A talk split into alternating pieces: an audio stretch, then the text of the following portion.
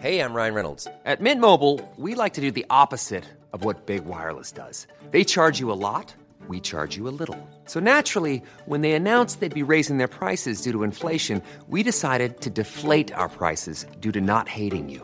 That's right. We're cutting the price of Mint Unlimited from $30 a month to just $15 a month. Give it a try at mintmobile.com slash switch. $45 upfront for three months plus taxes and fees. Promo rate for new customers for limited time. Unlimited more than 40 gigabytes per month. Slows. Full terms at mintmobile.com.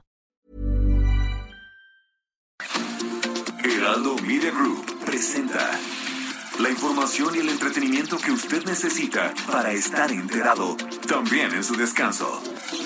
Informativo El Heraldo Fin de Semana, con Sofía García y Alejandro Sánchez, por El Heraldo Radio, con la H que sí suena y ahora también se escucha.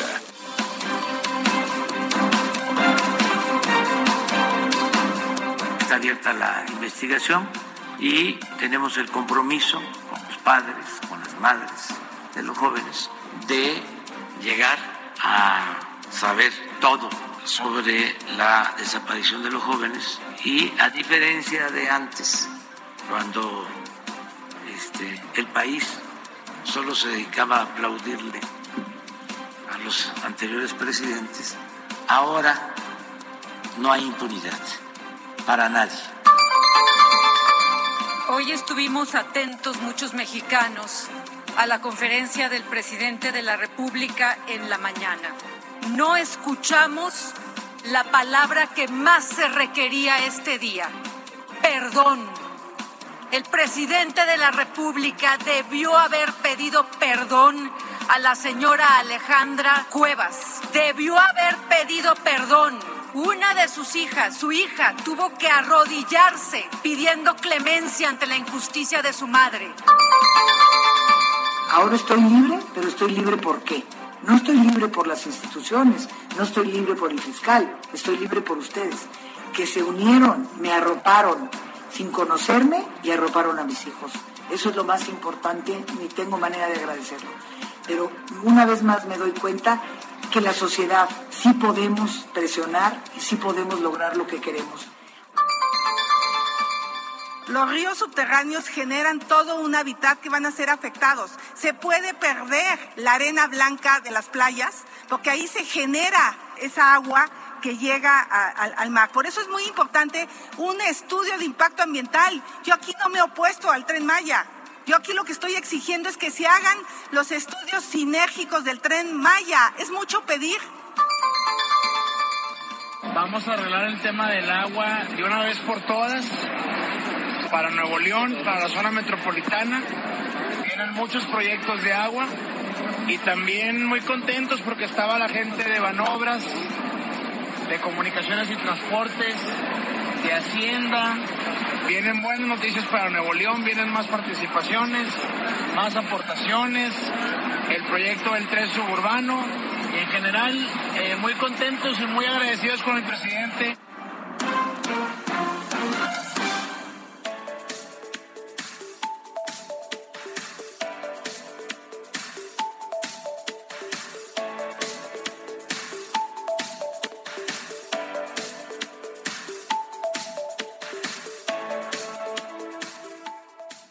Muy buenos días, yo soy Alejandro Sánchez. La noticia no descansa. En este sábado 2 de abril de 2022 hay mucha información. Ya se llevó a cabo el sorteo del el Mundial allá en Qatar próximamente a celebrarse a finales de este año. México la tiene muy difícil, el grupo al que le ha tocado será todo un reto como cada como cada que es esta justa eh, esta justa mundial. Fíjese que vamos contra Polonia, vamos contra Arabia Saudita y nada más y nada menos que contra la gran Argentina de Leonel Messi. ¿Cuál es su cuál es la apuesta que le está haciendo a nuestra selección?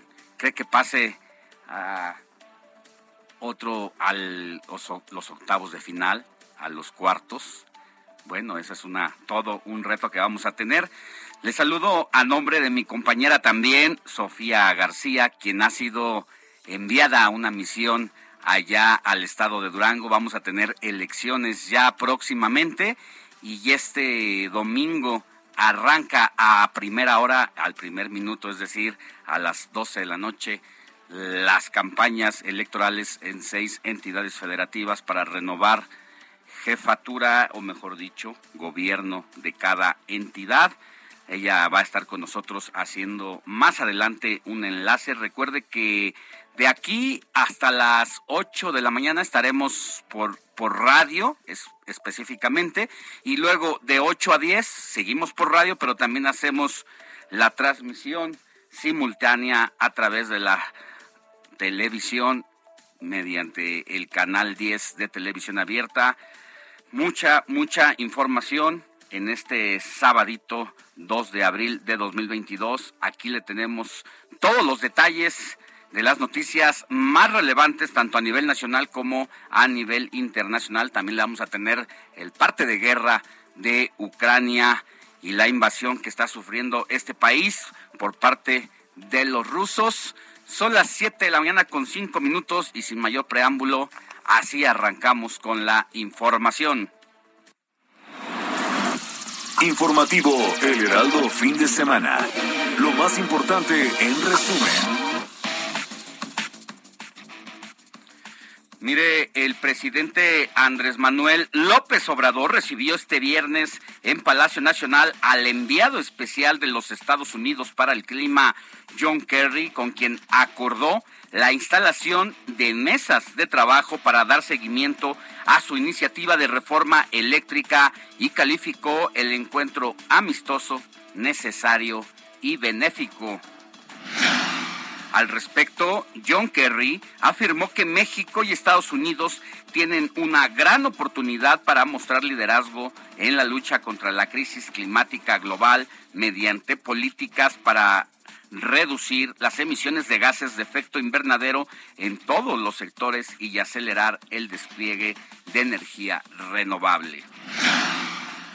En más información, el presidente de la Junta de Coordinación Política del Senado, Ricardo Monreal, dio a conocer que dialoga con cada uno de los coordinadores parlamentarios para alcanzar los acuerdos que permitan la aprobación de las reformas en materia eléctrica y político electoral. Habla el senador Ricardo Monreal. He afirmado siempre desde un principio que la reforma planteada por el presidente eh, debe de enriquecerse. veo difícil que en los términos en que se planteó pase sin ninguna modificación. En el Senado al menos, porque el bloque opositor ha expresado que si no hay modificaciones no nos acompañarán. Yo estoy por mi parte hablando con cada uno de los coordinadores para buscar la manera de cómo poder transitar y siempre se transita eh, cediendo, o sea, no te puedes llevar todo, es parte de la negociación política que tenemos que acostumbrarnos. En temas electorales, el consejero del Instituto Nacional Electoral, Ciro Murayama, advirtió que México está ante el riesgo de caer en una antidemocracia debido a la reforma electoral que plantea el presidente Andrés Manuel López Obrador, la cual dijo tiene la intención de acabar con el órgano electoral. La Secretaría de Salud informó que hasta la noche de este viernes se sumaron 2.538 nuevos contagios de COVID-19 y 111 muertes a causa de esta enfermedad, con lo que el país llegó a un acumulado de 5.662.073 personas con casos confirmados de COVID-19 y 323.127 personas fallecidas. Al respecto, la jefa de gobierno de la Ciudad de México, Claudia Sheinbaum, informó que la capital registra el punto más bajo en riesgo por COVID-19 desde que inició la pandemia, lo que va a permitir eliminar el uso del cubrebocas en espacios abiertos, aunque reiteró que se mantiene la recomendación de su uso en personas con comorbilidades y en lugares cerrados, así lo dijo Claudia Sheinbaum. Como ustedes saben, siempre hay que estar pendientes de los indicadores, están las áreas de epidemiología de los centros de salud, de la ciudad, de los hospitales, y vamos a seguir pues eh, con el seguimiento permanente a las hospitalizaciones. Pero por lo pronto pues es el punto más bajo de la pandemia y inclusive pues ya la recomendación de que no es necesario el uso de cubrebocas en exteriores.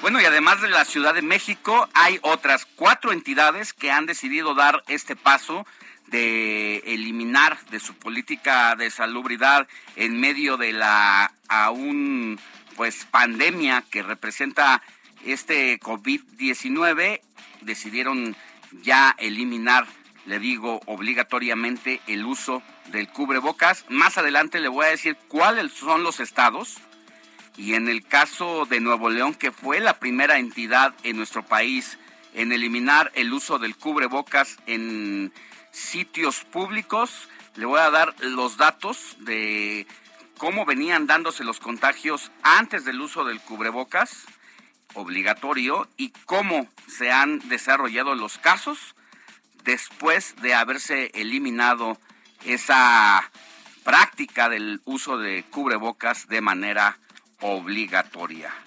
En más información, le cuento que un grupo conformado por al menos 500 migrantes chocó este, este viernes con miembros de la Guardia Nacional luego de salir del Parque Bicentenario en Tapachula, Chiapas, para dirigirse hacia el centro del país, lo que dejó varios heridos y el aseguramiento de más de 80 personas. También hay decenas de migrantes que decidieron coserse los labios para llamar la atención de la autoridad a que les den pues prácticamente refugio político en nuestro país y que les den todas las condiciones de las personas que merecen atención en calidad del asilo político. En más información, en temas económicos, la Secretaría de Hacienda y Crédito Público pronosticó un crecimiento del 3.4% del Producto Interno Bruto para 2022, lo que representa una reducción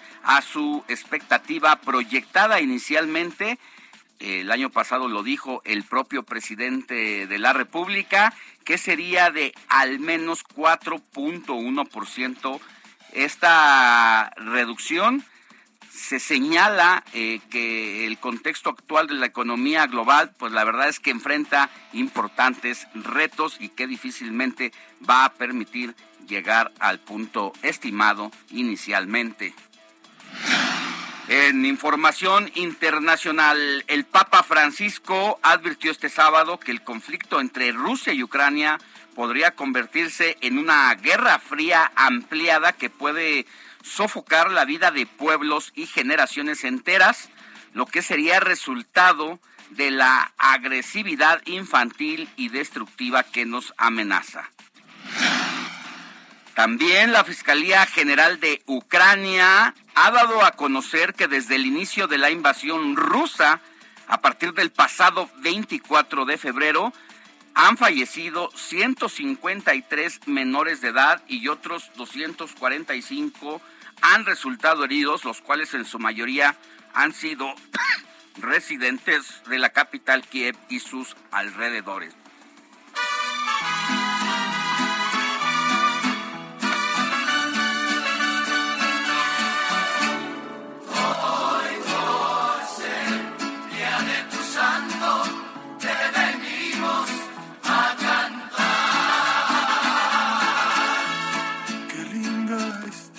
Mi querida Moni Reyes, muy buenos días. ¿A quién tenemos que correr a abrazar este sabadito 2 de abril de 2022? ¿Cómo estás, Moni?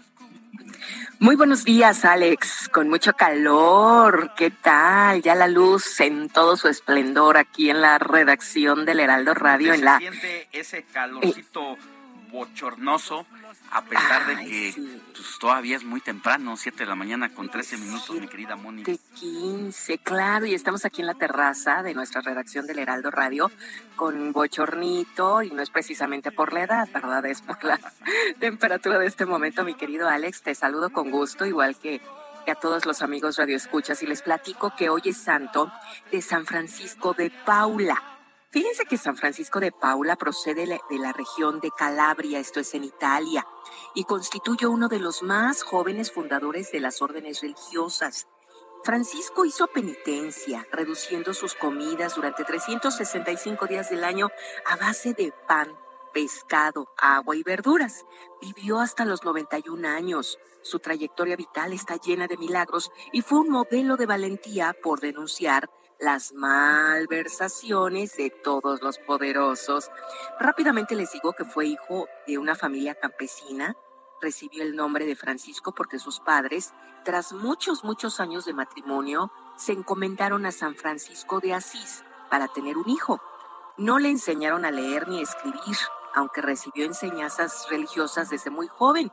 También de pequeño tuvo una enfermedad en los ojos, por la que sus padres una vez más se encomendaron de nuevo a San Francisco de Asís. Entonces se recuperó, siendo todavía muy pequeñito, pero ya de adolescente le fue recordada esta hazaña, por lo que decidió peregrinar a Perugia, pasando por Roma, donde quedó escandalizado por los lujos nuevamente de los altos cargos del clero, que basó el resto de su vida él mismo en la autoridad a raíz de estos lujos que él vio y no le gustaron. Se convirtió en ermitaño y dedicó varios años de su vida a rezar, a meditar, a alimentarse de agua y hierbas nada más. Fíjense cómo ven una cuaresma perpetua. Miles de personas optaron por abandonar los lujos de la vida y sumarse a la comunidad de San Francisco de Paula por lo que acabó fundando su propia orden llamado los Hermanos Mínimos. Bueno, pues además de darle un abrazo a quien lleve este nombre completo de Francisco de Paula, también le vamos a dar un abrazo a Abundio, a Domingo, Eustacio, Víctor, a Diego. Tenemos un Diego aquí en cabina. Muchas felicidades. A Isabel, Guillermo, Leopoldo, Nicolás y también tenemos otro Diego Iván en cabina. es el santo de Iván y de Diego. Y ahí tenemos a nuestro compañero Diego Iván González. Muchas felicidades. Ándale, un abrazo al querido Diego Iván de manera doble y a todos los que es su santo. La verdad es que hoy creo, Moni, que es el día que más nombres comunes eh, se conmemoran y son es, es su santo de este sábado 2 de abril. Sí, bendito Dios, ¿no? Porque sí los conocemos, a excepción de Abundio y Eustacio, que están medio raros, pero... Pero fíjate, yo conozco hasta domingos, hasta domingos, conozco varios domingos. Así es, muchas felicidades a todos y te mando un abrazo, mi querido Alex, y gracias. Un abrazo, mi querida Moni. Nos escuchamos más adelante. Buen día. La del bautismo cantaron los ruiseñores.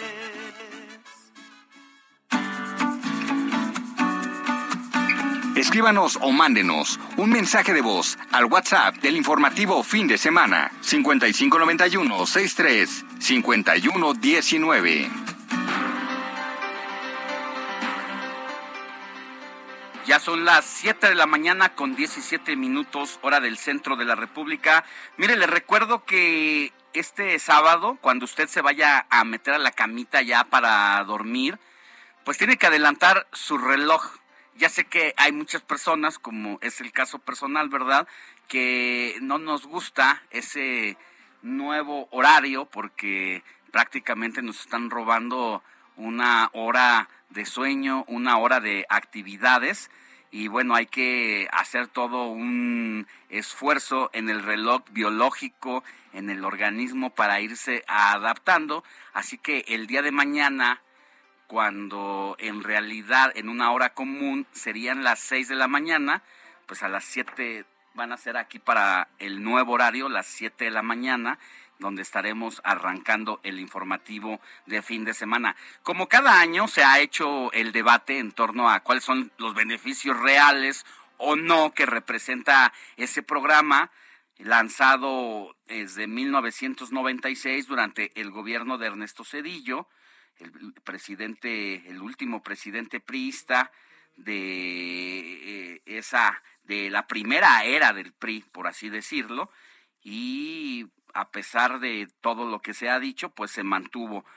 Estados Unidos, ya le había comentado aquí la semana pasada que ya dio el primer paso para eliminar el horario de verano y quedarse con el horario tradicional. Inmediatamente el presidente de la República de nuestro país, Andrés Manuel López Obrador, pues dijo que se iba a analizar qué iban a hacer en México las autoridades para sostener o no este este nuevo horario.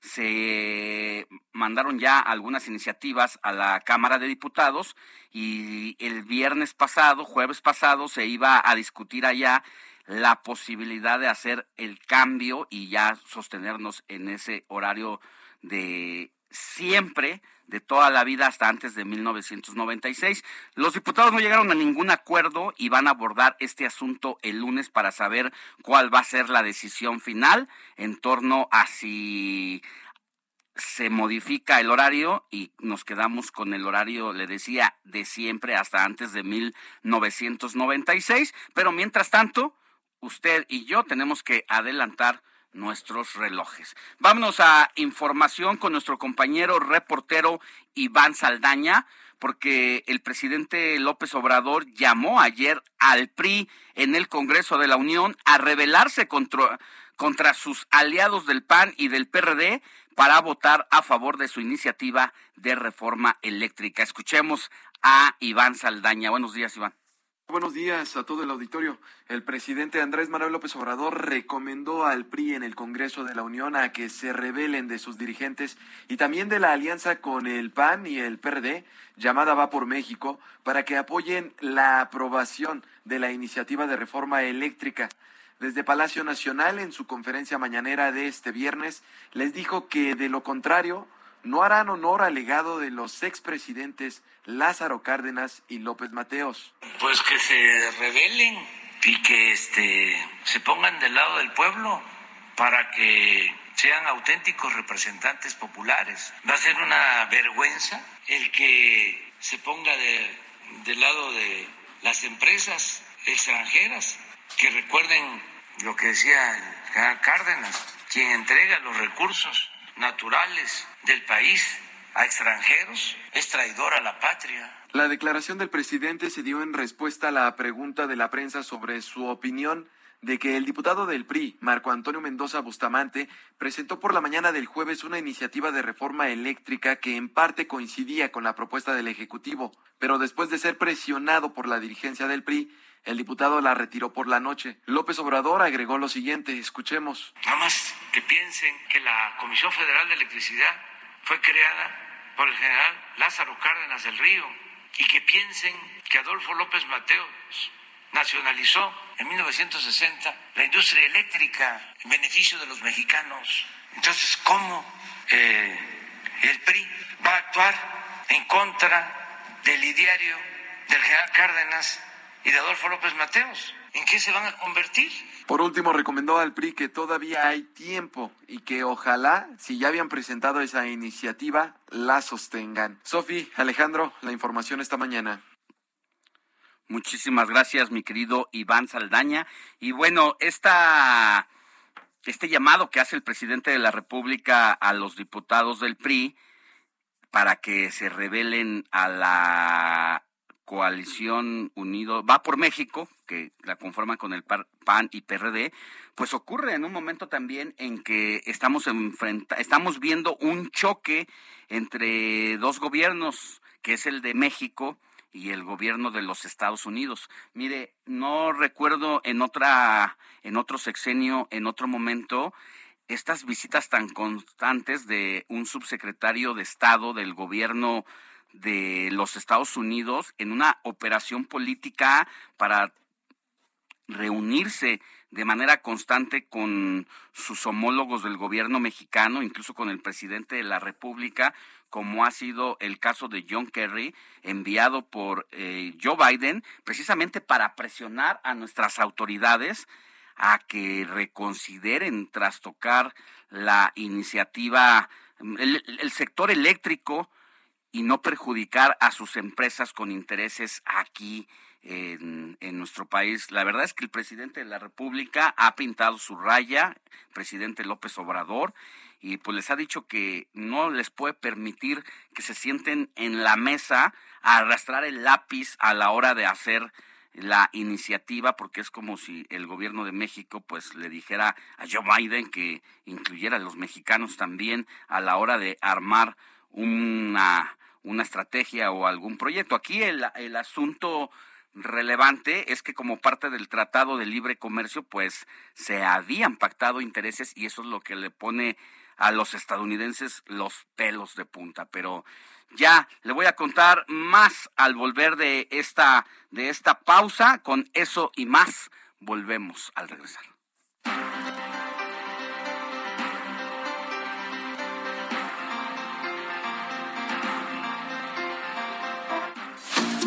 La noticia no descansa. Usted necesita estar bien informado también el fin de semana. Esto es Informativo El Heraldo Fin de Semana. Informativo, Heraldo Fin de Semana. Regresamos.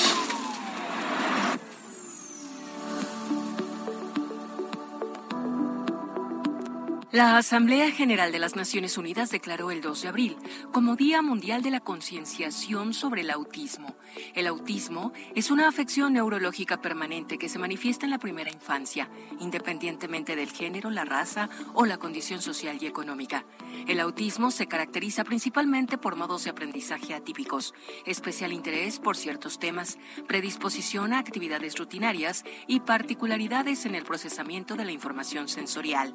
La estigmatización y la discriminación asociadas a la diversidad en el ámbito neurológico siguen siendo los principales obstáculos para el diagnóstico y el tratamiento.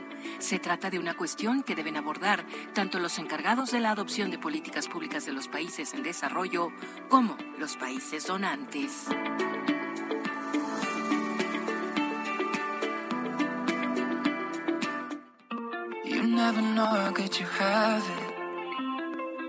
Uh-huh. Until you're staring at a picture of the only girl that matters.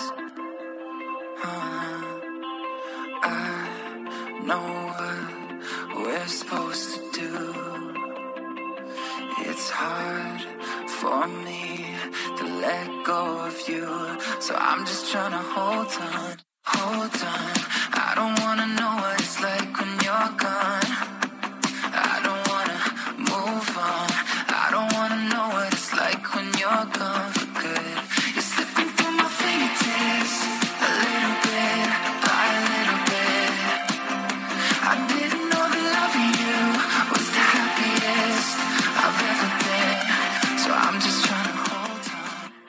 Son las 7 de la mañana con 32 minutos, hora del centro de la República de este sábado 2 de abril.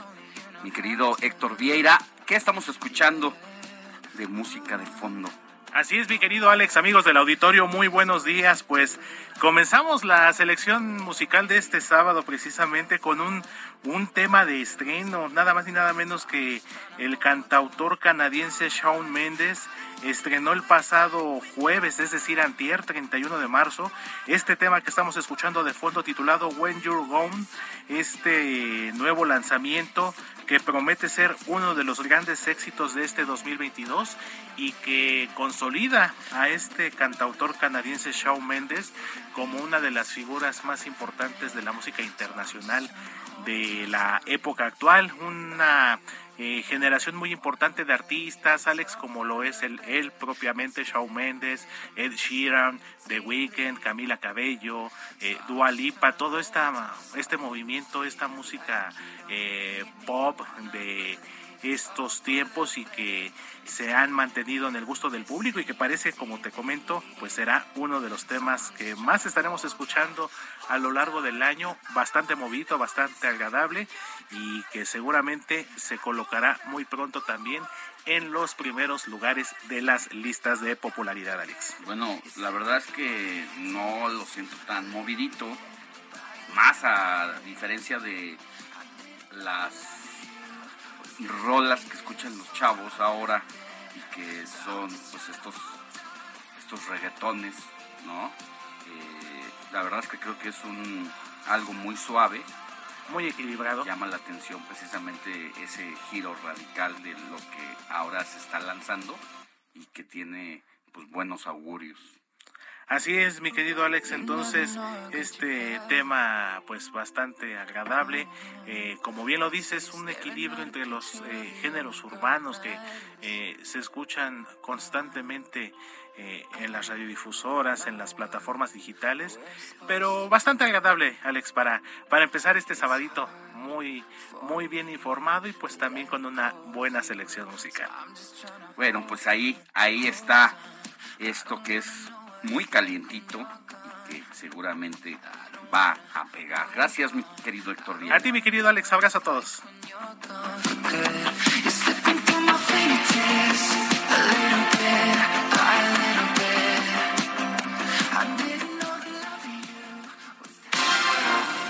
Raimundo Sánchez, Periscopio.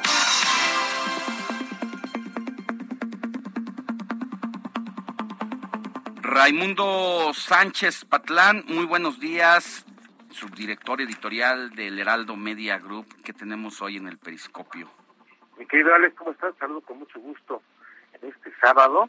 Y bueno, pues el tema obligado es esta pues este anuncio del presidente López Obrador para hacer eh, pues una reforma electoral que incluye, Alex, eh, pues además de de reducir el financiamiento al INE y pues cambiar a los consejeros vía voto de la ciudadanía. Incluye algo muy importante, Alex, que, es eh, pues eliminar el 100% de los eh, diputados o los legisladores, plurinominales, que son estos que llegan por la pues al porcentaje de votos obtenidos eh, por cada partido y bueno, eh, eh, hay que decir, Alex, que este pues no es el primer intento, no es una idea que se le haya ocurrido al presidente López Obrador. De hecho, es un sueño añejo de eh, viejo PRI. El viejo PRI, pues, recordemos que en, en 2012 gana la elección o recupera la presidencia con Enrique Peña Nieto y en 2014, pues, embriagados de poder, en la plenitud de este poder eh, que ya sentían o que ya veían que era para a largo plazo, pues en ese entonces eh, su dirigente nacional César Camacho Quirós, eh, pues se le ocurrió eh, borrar este engorroso trabajo de negociar con la oposición de ese entonces y pues en agosto del 2014 propuso una consulta ciudadana para reportar de 200 a 100 los diputados criminales y resolver por completo a los 32 senadores de esa modalidad. Eh, ¿Sabes qué argumentó Alex? Reducir costos a los mexicanos. Exactamente lo mismo que está eh, argumentando el actual presidente López Obrador. En aquel entonces Alex formularon hasta la pregunta de poner eh, para la consulta, ¿estás de acuerdo en que se eliminen 100 de las 200 diputaciones plurinominales y las 32 senadurías plurinominales? Eh, pusieron a toda su estructura a juntar firmas, digo, porque suena conocido, lo apoyaron eh, sus bancadas, eh, sus gobernadores y su base sindical, incluida la CPM, y a mediados de septiembre de ese año habían juntado 6 millones 75 mil 752 firmas cuando solo requerían un millón 605 mil eh, para entregarlas al INE eh, que las audituales y ¿qué crees? Encontró que cuatro de cada diez de estas firmas eran falsas. Por si suena familiar también, en noviembre de, de, ese mismo año la Suprema Corte declaró inconstitucional por unanimidad la dichosa consulta del prismo y así frustraron el plan de pues de, de a las minorías porque hay que decir perdón hay que decir que los diputados y senadores de representación proporcional pues lo que representan o lo que, lo que le dan fuerzas a las minorías para que obviamente un partido no tenga pues todas las canicas ahí en el Congreso y pues sea el país pues, pues partidista, esos son los preliminares y bueno, actualmente después Alex, el presidente López Obrador, pues como el de aquel entonces, planteó lo mismo, pero eh, pues él lo hace de manera pues recargada. El sí planea eliminar los 200 diputados plurinominales y los 32 senadores. Eh, esto, pues hay que decir, requiere reformar los artículos 52, 53, 54 y 56 de la Constitución. Y bueno, él no está buscando, como lo hizo el PRI, una consulta popular y va a mandar al Congreso esta iniciativa, eh, pues que además incluye desaparecer los, los soples, los llamados soples que organizan las elecciones eh, en los estados, contar la mitad del presupuesto al y como te decía, que los consejeros y magistrados electorales sean electos por la ciudadanía. Si va a pasar o no, Alex, yo la, verdad, la verdad es que está muy difícil que se apruebe esta, eh, pues este plan de López Obrador, porque Morena y sus aliados carecen de las dos terceras partes de los votos necesarios en el Congreso y hasta sus propios sus propios planes legislativos eh, pues han descalificado ese tipo de medidas. Eh, por ejemplo, el presidente Gerardo Fernández Noroña pues ha dicho que esto asunto de eliminar a los plurinominales es parte de la agenda de la derecha, así de ese tamaño lo ha dicho Gerardo Fernández Noroña, y la verdad es que, pues aunque no va a pasar, yo creo que esto lo está haciendo el presidente López Obrador para estirar más la liga y generar las condiciones eh, para poder tener a quien echar la culpa eh, y poder hacer campaña de aquí al 2024, mi querido Alex. Sí, lo que está buscando el presidente de la República es ganar la narrativa, ir posicionando el mensaje en contra del organismo electoral, que ya sabemos que quiere desaparecerlo, porque al presidente lo que le interesa también es tener pues consejeros electorales más afines a la 4T que hacer un papel de manera eh, pues alejada del el grupo en el poder, el poder en turno, y ahí va, la verdad es que todavía el presidente ha logrado ir posicionando este mensaje que le favorece y hacia allá va. Hay que recordar que parte de los representantes del Congreso Federal, tanto en la Cámara de Diputados como en el Senado, buena parte de esa, pues eh, hay 500 diputados, por ejemplo, 200 son plurinominales y si no existiera esa figura, eh, el morenismo en estos momentos tendría una mayoría precisamente absoluta que le permitiría al gobierno de la República y al presidente López Obrador hacer todo lo que quiere, quisiera. Hacer, y hay que recordar que gracias a que se instaló la figura de los plurinominales, eh, pues que costó además este mucho, mucho esfuerzo, mucho trabajo, muchos muertos incluso, pues la izquierda pudo acceder a, espacios eh, pues en el Congreso y fue creciendo y vamos, ahora se está olvidando y pretende regresar pues, prácticamente a la era de Adolfo Luz Cortines donde el partidazo ocupaba pues, eh, pues todos los escaños eh, y los y las curules en el poder legislativo Alex. Así es, pues lo más seguro es que no pase esta propuesta, no le da al gobierno de la República con su representación de Morena y aliados la mayoría que se requiere precisamente para hacer estas modificaciones constitucionales, pero el presidente pues busca dejar allí ese ese mensaje, como bien dice Ray, que le permita estirar la liga de aquí hasta el 2024. Y seguir haciendo campaña. Así es. Bueno, mi querido Ray, pues te mandamos un abrazo y nos escuchamos en la siguiente. Que tengas buen día. Un abrazo, Alex. Informativo El Heraldo, fin de semana, con Sofía García y Alejandro Sánchez. Síganos.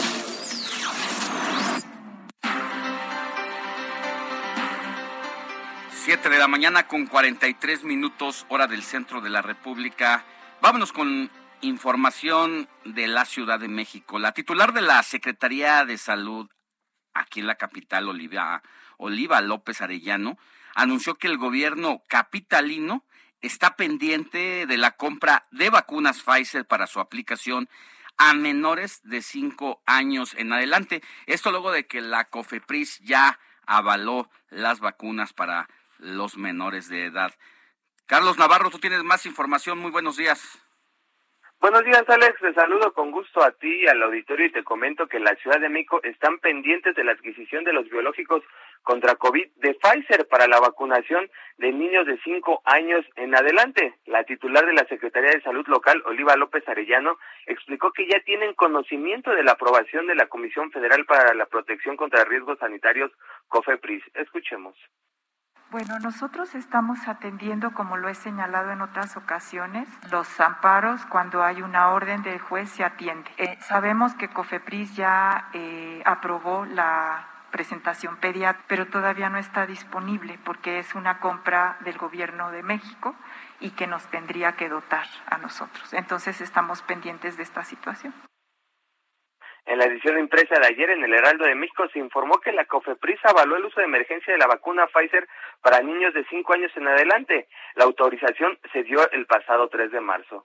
Comentarte que Jorge Mancilla, miembro del, operativo COFEPRIS, confirmó que la página electrónica donde se difundió la autorización para uso de emergencia sí es de la COFEPRIS, y es que hasta el momento la vacuna de Pfizer es la única aprobada para este grupo, pues en octubre de 2021 la Administración de Alimentos y Medicamentos de Estados Unidos avaló la inoculación en menores con este fármaco tras un análisis.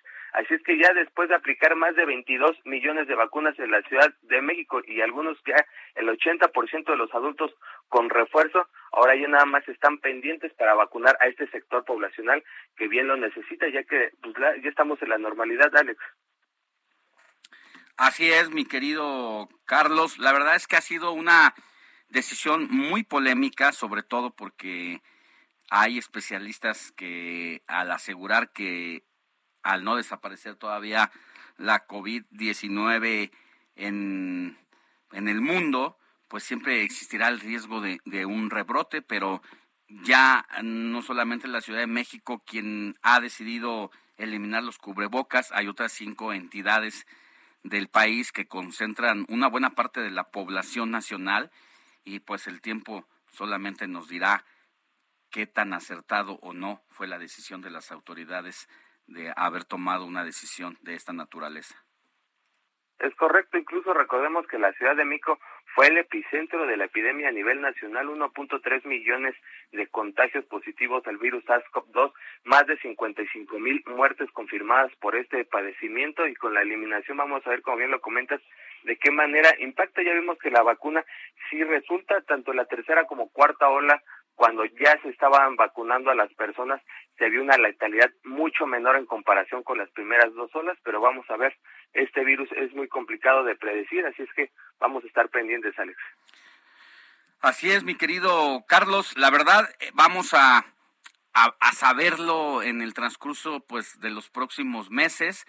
Mientras tanto, a quienes nos escuchan, si en sus posibilidades está seguir usando el cubrebocas, hágalo, porque es una manera de evitar que haya la propagación e incluso se ha documentado que personas que hemos venido usando el cubrebocas y que nos enfermábamos eh, de manera común como la tos, la gripe, ahora precisamente por el uso de la mascarilla o del el cubrebocas, las enfermedades son hasta menores.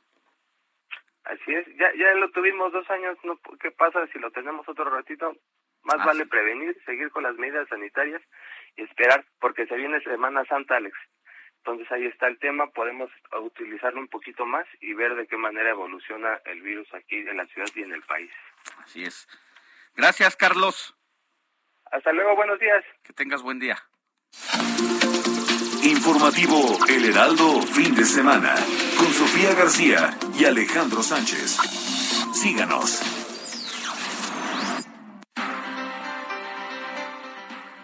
Siete de la mañana con 48 minutos, hora del centro de la República. La violencia es un asunto no propio de un Estado, es un, un tema que pues ha causado alerma, alarma en la mayoría de los estados del país y hay focos que son más rojos unos que otros, como es el caso de Colima. Mire, en lo que va de la del presente año, allá en esa entidad se han acumulado 216 homicidios dolosos, de los cuales 98 nada más se registraron en marzo. lo que lo coloca como el mes más violento hasta el momento en aquella entidad. Marta de la Torre, tú tienes más información. Muy buenos días. Así es, Alejandro, ¿qué tal? Buenos días. Y como muestra de esta violencia que se está viviendo aquí en Colima, sobre todo en la capital del estado, pues fue que anoche un hombre fue eh, pues baleado en un bar ubicado en el portal Medellín a tan solo unos metros de Palacio de Gobierno en el primer cuadro de la ciudad. Alrededor de las nueve de la noche fue cuando se registró pues este ataque a balazos en la zona exterior de este bar, eh, prácticamente ahí en el pasillo del portal donde se ubican las mesas. Los agresores dispararon en diversas ocasiones en contra de la víctima, quien alcanzó a ser auxiliada por los paramédicos y llevada, aunque de forma grave, fue llevada a un hospital. Sin embargo, pues las detonaciones generaron eh, pues pánico entre los ciudadanos que se encontraban en los bares y restaurantes en torno ahí al Jardín Libertad y pues también incluso entre los clientes y empleados de algunos eh, comercios que todavía estaban abiertos ahí en la zona comercial del centro en la calle de Madero, incluso una tienda departamental ubicada a un lado de la Catedral Basílica Menor. Al lugar, pues acudieron las corporaciones de seguridad y elementos de la Fiscalía General para levantar los indicios e iniciar las carpetas de investigación. Y esto precisamente ocurre cuando por la mañana el vocero de la Mesa de Coordinación Estatal para la Construcción de la Paz y Seguridad, Gustavo Adrián Joya Cervecera, pues informó, dio esta información que bien mencionabas, Alejandro, un total de 206 homicidios dolosos en lo que va del año, de los cuales marzo pues es el mes más violento con 98 homicidios. Cabe destacar que además el día de ayer, además de este hecho registrado en el centro, pues también por la mañana se eh, localizó, se localizaron restos humanos en el municipio de Coquimatlán. Más tarde, un hombre fue asesinado en la colonia Pedregal y en otro hecho, una mujer fue baleada en la colonia Lázaro Cárdenas.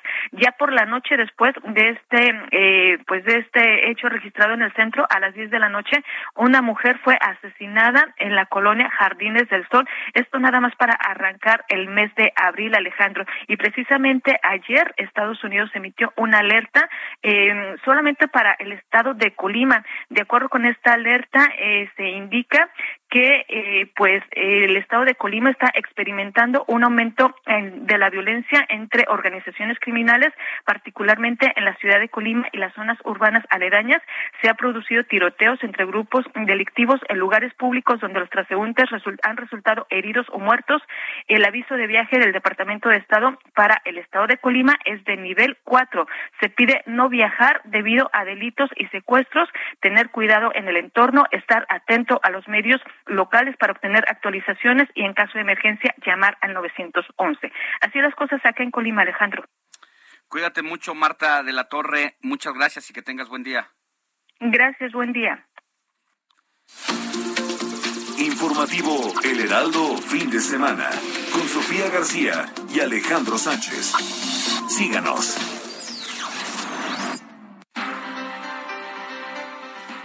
Y de Colima vámonos hasta Veracruz porque mire lo que ocurrió allá. Resulta que un comando armado ingresó al Hospital Regional de Alta Especialidad allá en la entidad para rescatar a un delincuente que estaba custodiado por policías ministeriales. Juan David Castilla tiene toda la información.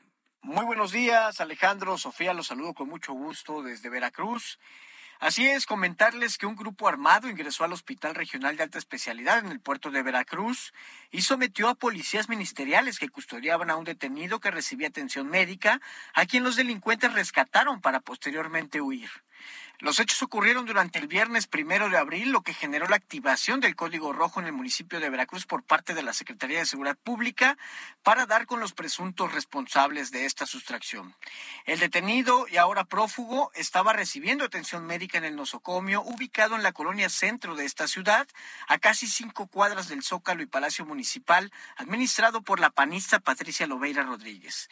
Por lo ocurrido existen dos versiones por parte de testigos y autoridades estatales.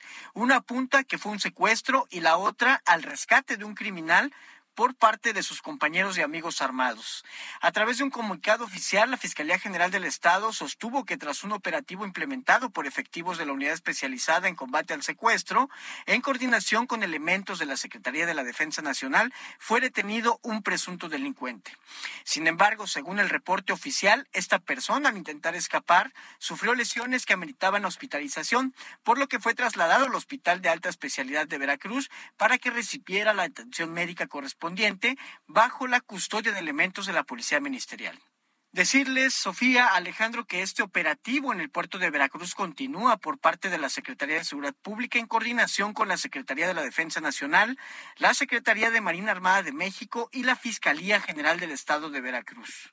Hasta este momento, ninguna autoridad ha informado sobre la detención de esta persona que fue sustraída del hospital en el puerto de Veracruz. Este es el reporte desde esta entidad. Alejandro Sofía, excelente día. Que tengas buen día, Juan David. Muchas gracias. Pues ahí está otra escena más de lo que está pasando en el país con estos altos índices de inseguridad y violencia. Un grupo armado que incluso fue captado en video cuando ingresaban al hospital armados hasta los dientes para llevarse a uno de sus compañeros delincuentes que había sido herido y que estaba recibiendo atención médica. Los policías ministeriales que cuidaban a este sujeto, pues prácticamente quedaron sin ninguna posibilidad de... La noticia no descansa. Usted necesita estar bien informado también el fin de semana. Esto es Informativo El Heraldo Fin de Semana. 2022. Continuamos con el informativo de fin de semana. No más escuelas de tiempo completo. Platicaremos con mexicanos primero sobre el tema. Toma tus precauciones. Este lunes entra una nueva ley de tránsito. Se cumplen 38 días de ataques a Ucrania. Hoy se celebran 79 años de la Arena Coliseo y el luchador Hombre Bala Jr. nos visita en el estudio.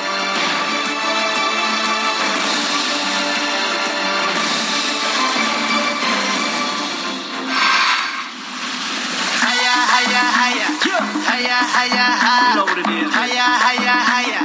Higher, higher, higher. Red one. Higher, higher, higher. Higher, higher, higher. Higher, higher, higher. Higher, higher, higher. I wanna walk the walk on every street. I wanna fall out with the world at my feet. Hit every discotheque Este viernes se estrenó el soundtrack oficial del Mundial. Hablamos de la canción Aya Aya Better Together, interpretada por Trinidad Cardona, estadounidense, Dávido, criado en África, y Yaisha Katari, que hace que la canción esté llena de una mezcla interesante de diferentes culturas. Así México va contra Argentina en el grupo C y también se presentó a la mascota del campeonato. Hablamos de la se, que en árabe significa jugador superhábil y que según la FIFA no es un objeto que tenga una interpretación definida. Buenos días, yo soy Alejandro Sánchez, la noticia no descansa, aquí seguimos con el informativo de fin de semana.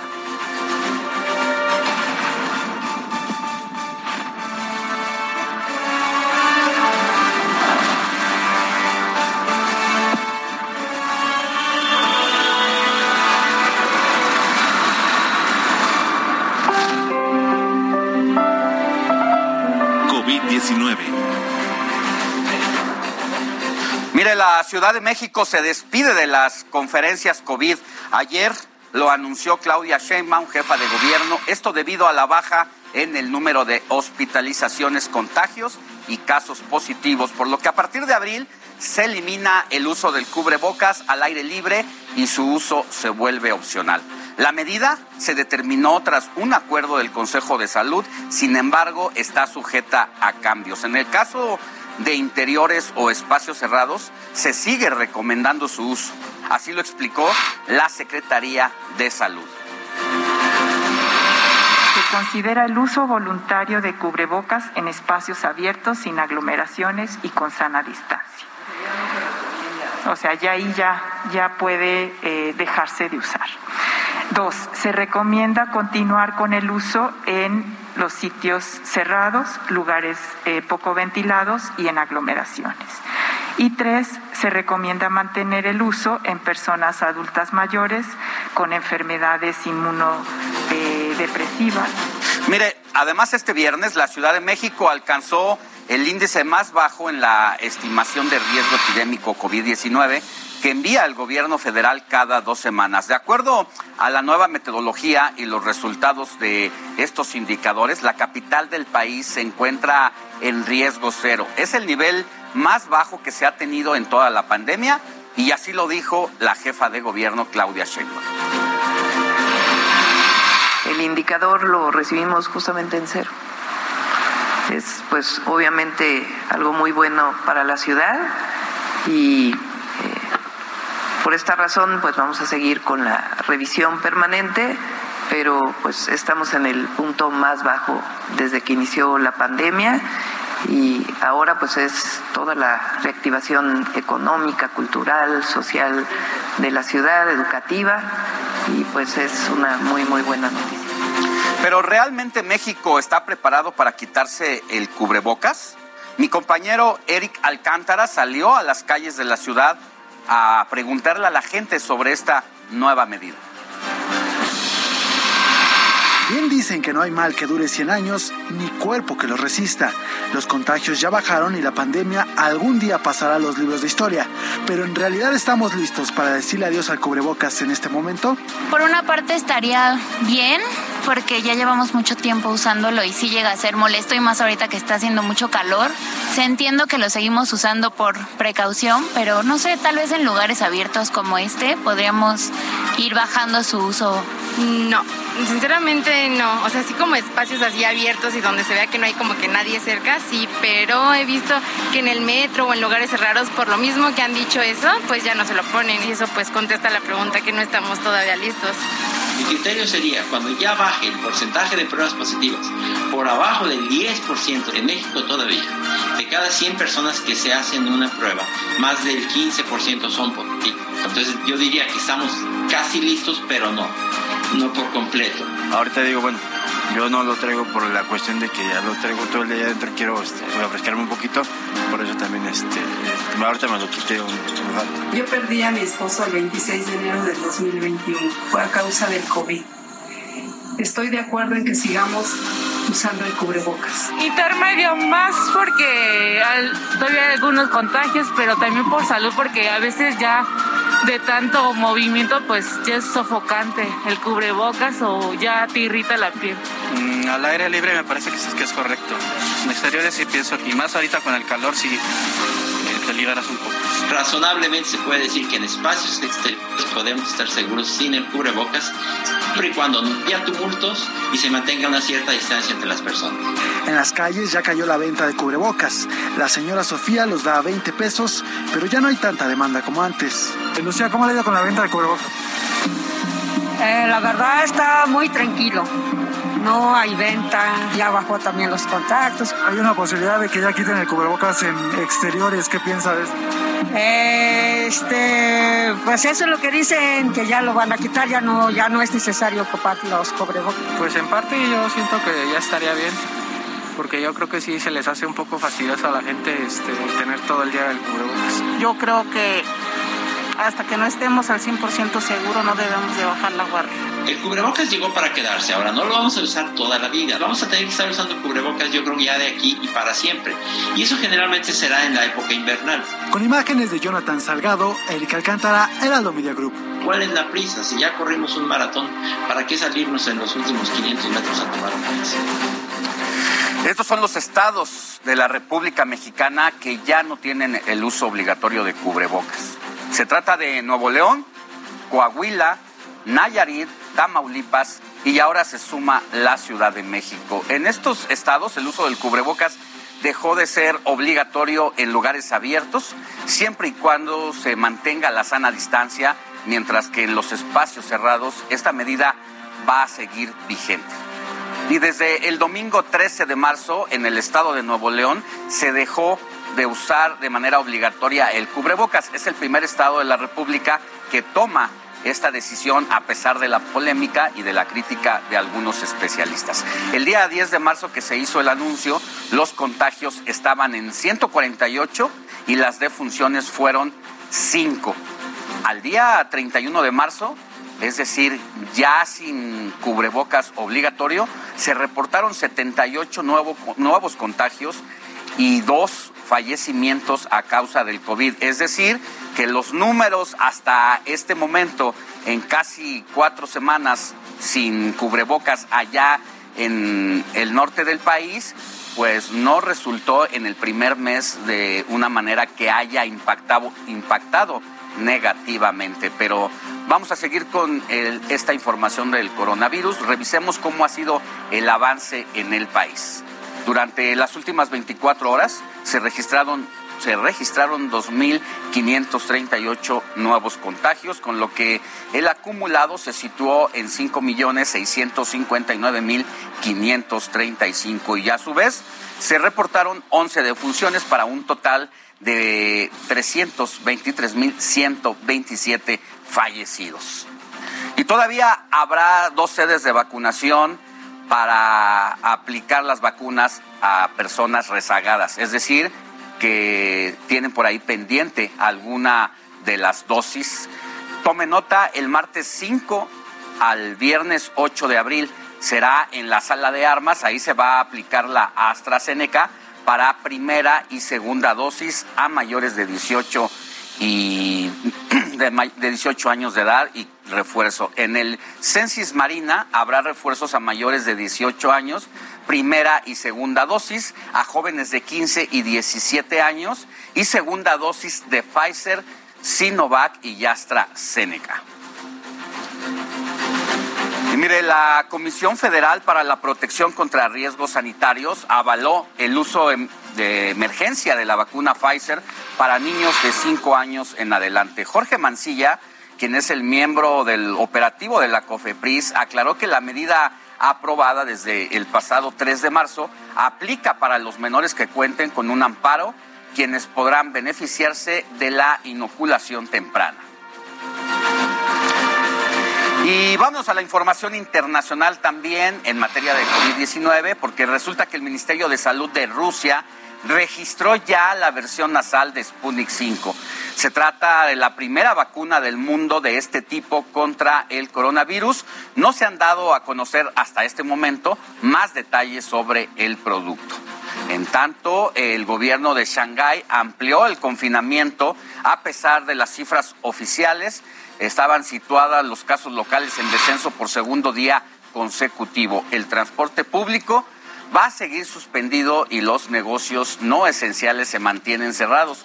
El confinamiento inició el lunes y en principio debía durar 10 días. Sin embargo, las autoridades dijeron que levantarán las restricciones poco a poco y por etapas.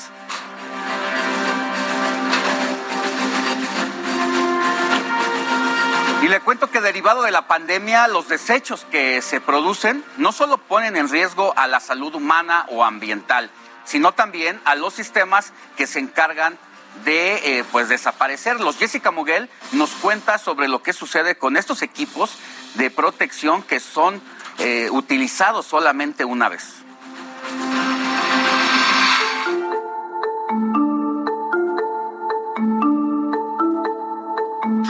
Probablemente el cubrebocas que traes puesto hoy termine como este, lastimando a algún animal en los mares. En el mejor caso, al tirarlo a la basura, terminará acá, en un depósito sanitario o una estación de transferencia de residuos peligrosos o biológico infecciosos.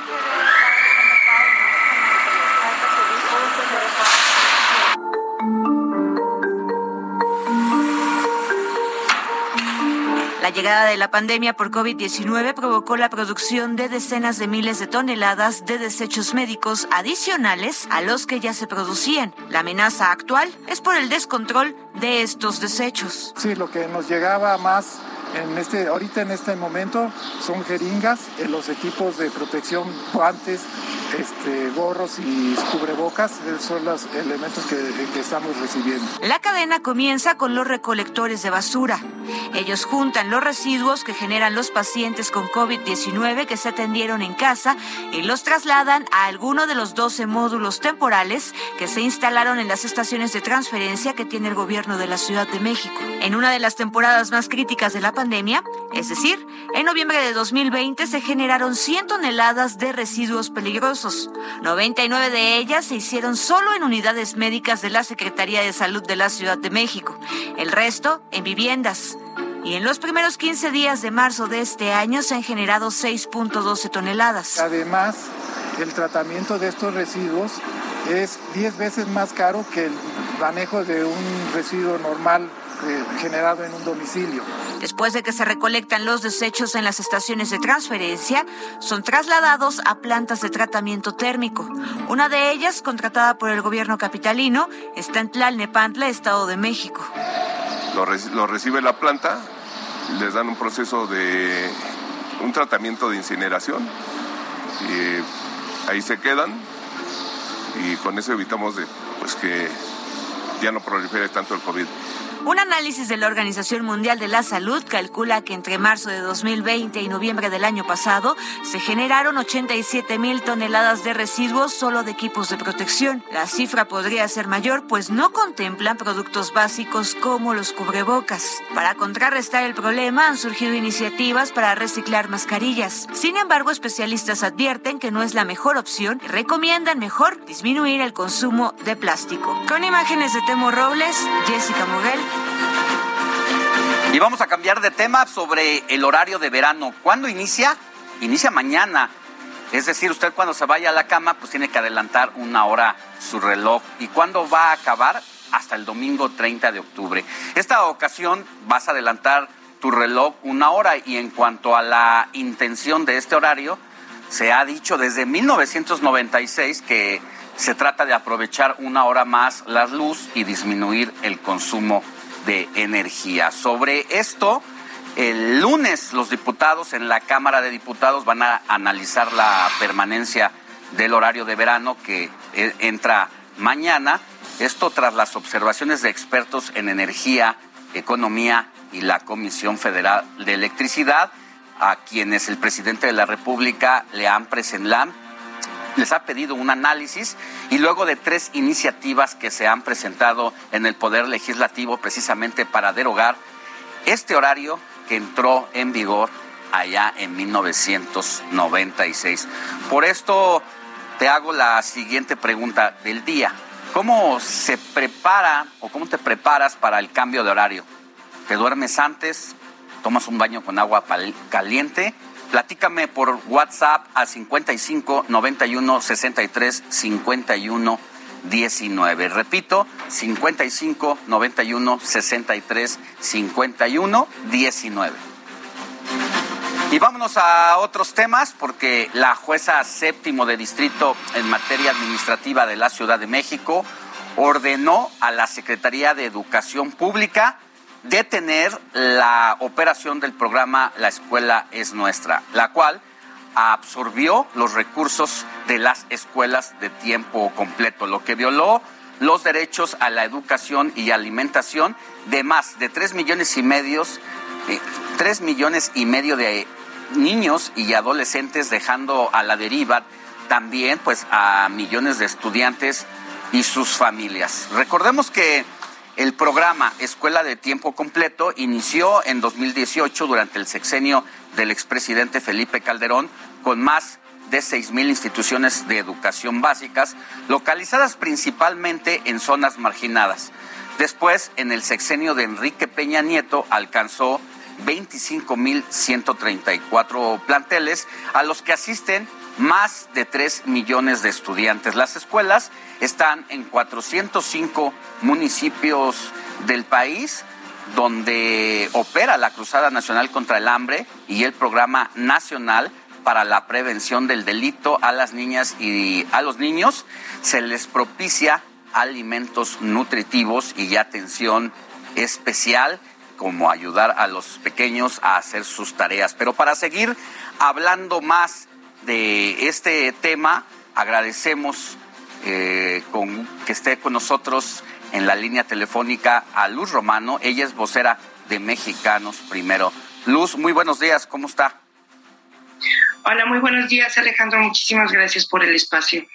Un gusto tenerla aquí con nosotros para que nos explique qué opina eh, la vocera de Mexicanos Primero, que es usted la que tiene esta representación, de esta decisión de la juez de frenar el programa de el presidente López Obrador que se sustituye al programa de escuelas de tiempo completo. Pues mira, nosotros este, celebramos evidentemente la decisión. Esta decisión eh, parte de un juicio de amparo que nosotros a través de nuestro brazo jurídico, Aprender Primero, interpusimos cuando se anunció que se suspendía el servicio en 27 mil escuelas que tenían horario ampliado y servicio de alimentación en su mayoría.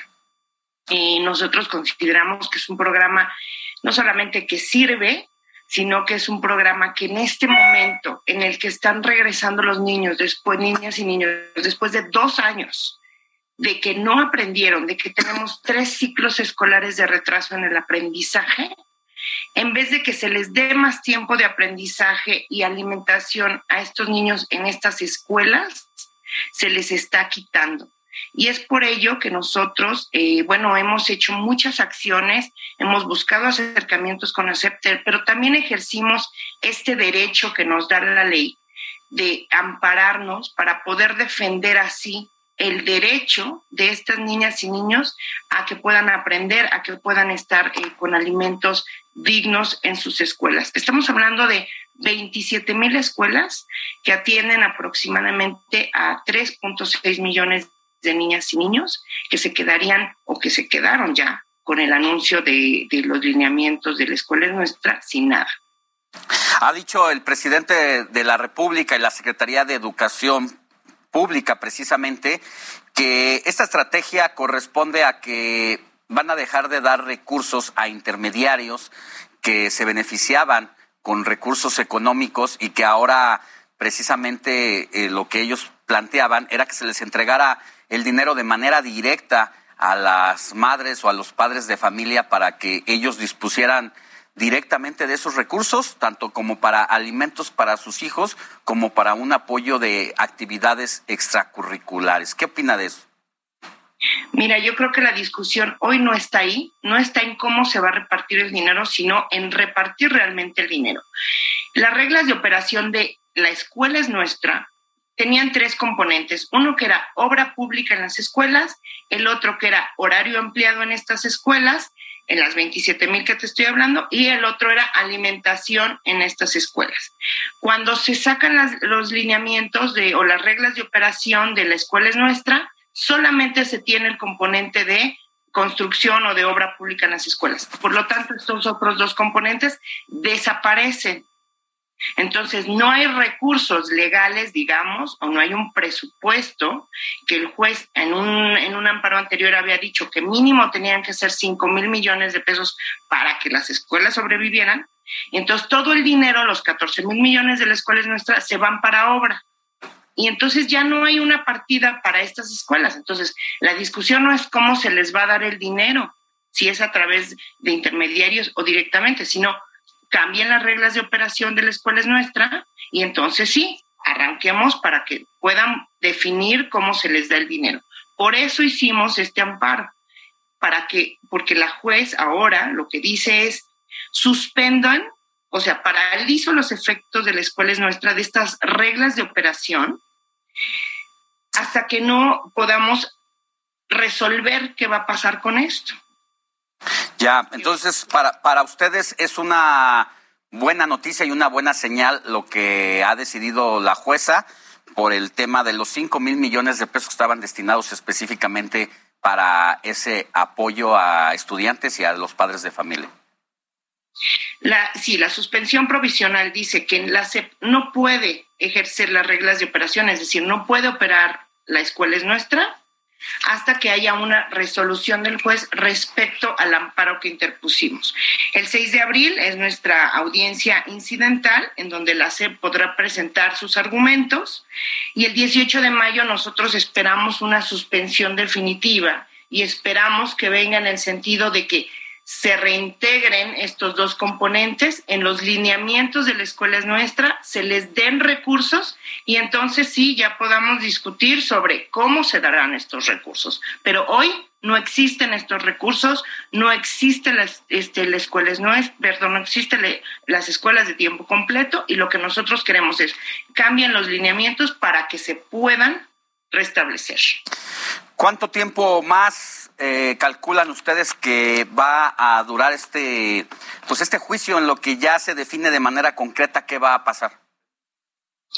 Pues mira, tú sabes que los, que los juicios son largos, que a veces este, tardan más de lo que nosotros esperamos, pero nosotros esperamos una resolución definitiva a esta controversia el 18 de mayo aproximadamente, en donde el juez pueda definir si se cambian las reglas de operación y entonces sí obligar a la Secretaría de Educación Pública a cambiar estas reglas de operación y poner estos dos componentes. Por supuesto, la Secretaría se puede usar recursos legales y alargar esto más, pero lo que nosotros decimos es, si el juez da una orden así, no gasten recursos en ampararse y mejor gástenlos en las niñas y los niños que lo merecen. Luz Romano, vocera de Mexicanos Primero, muchas gracias por haber estado con nosotros.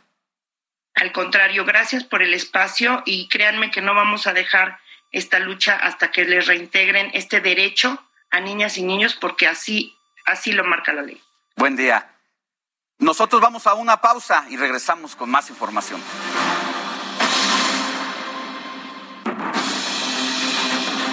El lunes entra en vigor el programa de renovación de tránsito. Tenemos toda la información.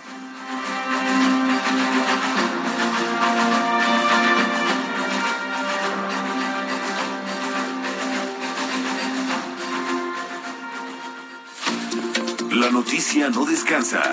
Usted necesita estar bien informado también el fin de semana. Esto es Informativo El Heraldo Fin de Semana.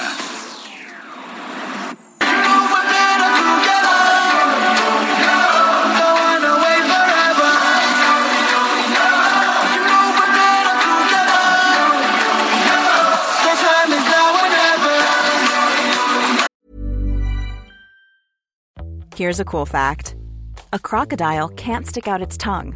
Another cool fact you can get short term health insurance for a month or just under a year in some states.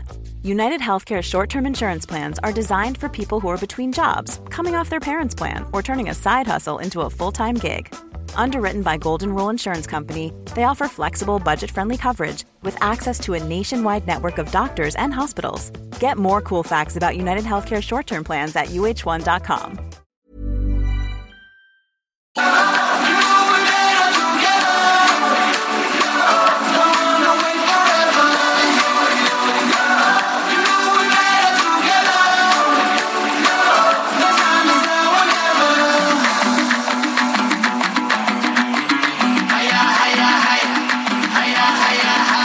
pues ahí estamos escuchando nuevamente esta canción que será la que represente al Mundial de Qatar, una mezcla de culturas y de sonidos urbanos bastante interesante.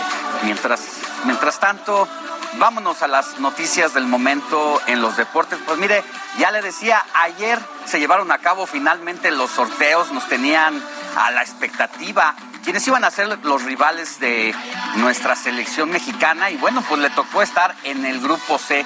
Nada fácil, ¿eh? Va a estar ahí Argentina, entre otras, otras fuertes potencias del balompié con quien a México no le ha ido muy bien en otras veces que se ha enfrentado con estas. Pero Damián Martínez nos tiene todos los detalles.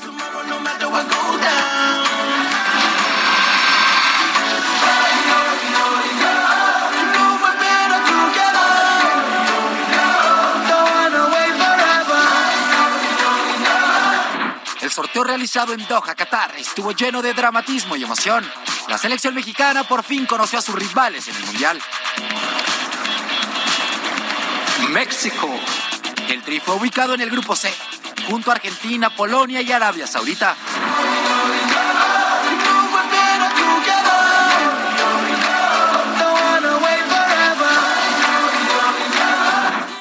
La selección azteca debutará el martes 22 de noviembre ante los polacos, que cuentan con figuras como Robert Lewandowski, considerado por la FIFA el mejor delantero del mundo, o el arquero Chesney, portero titular de la Juventus. El combinado nacional ya se ha medido ante Polonia. Lo hizo durante el Mundial de Argentina 78. El saldo, una dolorosa derrota 3 por 1 para el Tri. Posteriormente, la selección se enfrentará a la que tal vez sea su coco en los mundiales, la poderosa Argentina de Messi y compañía. Y que en las tres ocasiones que nos hemos enfrentado en Copas del Mundo, siempre, siempre nos han ganado. Rodríguez. Arco. Rodríguez.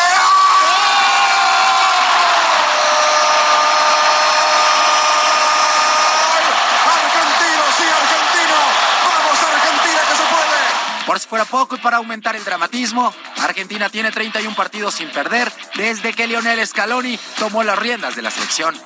Finalmente el Tri se medirá el miércoles 30 de noviembre, Arabia Saudita. En papel, el rival más accesible del grupo. La base de esta selección se encuentra en la liga local y el club más importante es el Al Alil, escuadra que participó en el Mundial de Clubes, cayendo ante el Chelsea. Es así como la selección mexicana busca hacer historia en Qatar dejando a un lado los fantasmas y posicionando al balompié azteca en la élite del fútbol mundial. Damián Martínez, Heraldo Televisión. Bueno, mire, pues tenemos nuestra historia con la selección de Argentina en tres mundiales que nos hemos enfrentado con estos jugadores.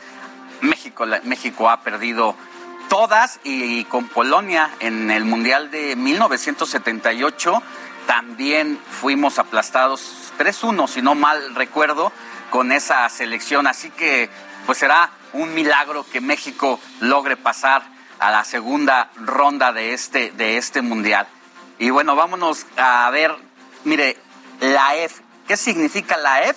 Pues es en árabe, significa el jugador super hábil y que según la FIFA no es un objeto que tenga una interpretación definida. Para quienes nos siguen por radio, en este momento estamos pasando imágenes de quien va a ser la mascota de ese mundial allá en Qatar. Se lo voy a poner definir como lo han definido los memes en la mayoría de los casos. Haga de cuenta que es un Gasparín. Así de, así de simple y sencillo este pues esta animación que va a identificar el juego del balompié allá en Qatar y que no es más que una burka como se usa allá en medio en Medio Oriente, precisamente donde se anima con unos ojitos y un aro allí en la cabeza que es como el clásico el clásico turbante. ¿Cómo, cómo? ¿A usted le gusta? ¿A usted le gusta? Bueno, hay que recordar que ha habido una serie de mascotas, como olvidar la del México 86 al famoso pique, un chile verde con bigotes y sombrero muy mexicano. Pero bueno, de, aquí vámonos a ver lo que representa el impacto económico que supone el torneo de fútbol para Qatar. El gobierno emirato pronosticó que el campeonato va a dejar algo así como 20 mil millones de dólares en la región y un valor total de los proyectos realizados para el mismo en 300 mil millones de dólares. Esta cifra de ingresos equivale a casi el 11% del Producto Interno Bruto de Qatar en 2019. Entre los sectores más beneficiados por la Organización del Mundial se destacan el de la construcción y el turismo, obviamente. Seguimos en Qatar, donde se realizaron una serie de acciones luego de que México consiguiera el boleto para el Mundial, además de que se izará la bandera en este país. También se reconoció el avance del equipo mexicano con la bandera y el escudo de la federación en algunos beneficios. Además, el canciller de México, Marcelo Ebrard, estuvo de visita en este país en la semana que terminó y pidió a la embajada desplegar un operativo de seguridad para aquellos mexicanos que decidan ir al Mundial. Además de que fue invitado por las autoridades locales a conocer uno de los estadios mundialistas. Y ahora vámonos con más noticias que hay en los deportes. La información la tiene nuestro compañero Uriel Ramírez. Llegamos al sábado, fin de semana deportivo. Iniciamos con lo que todos olvidamos durante dos semanas, la Liga MX. Se juega la jornada 12 y hay partidos interesantes. Cruz Azul enfrenta al Atlas, Necaxa recibe al América. Los de la frontera se miden ante el equipo de Lilini, los Pumas, Tigres contra Tijuana y Santos enfrenta a Pachuca. ¿Y qué me dicen del grupo que le tocó a México en el Mundial? Argentina, Polonia y Arabia Saudita. ¿Avanza a la siguiente fase o no? Esperemos a noviembre. Por lo mientras, les dejo una probadita de lo que fue la canción oficial del Mundial.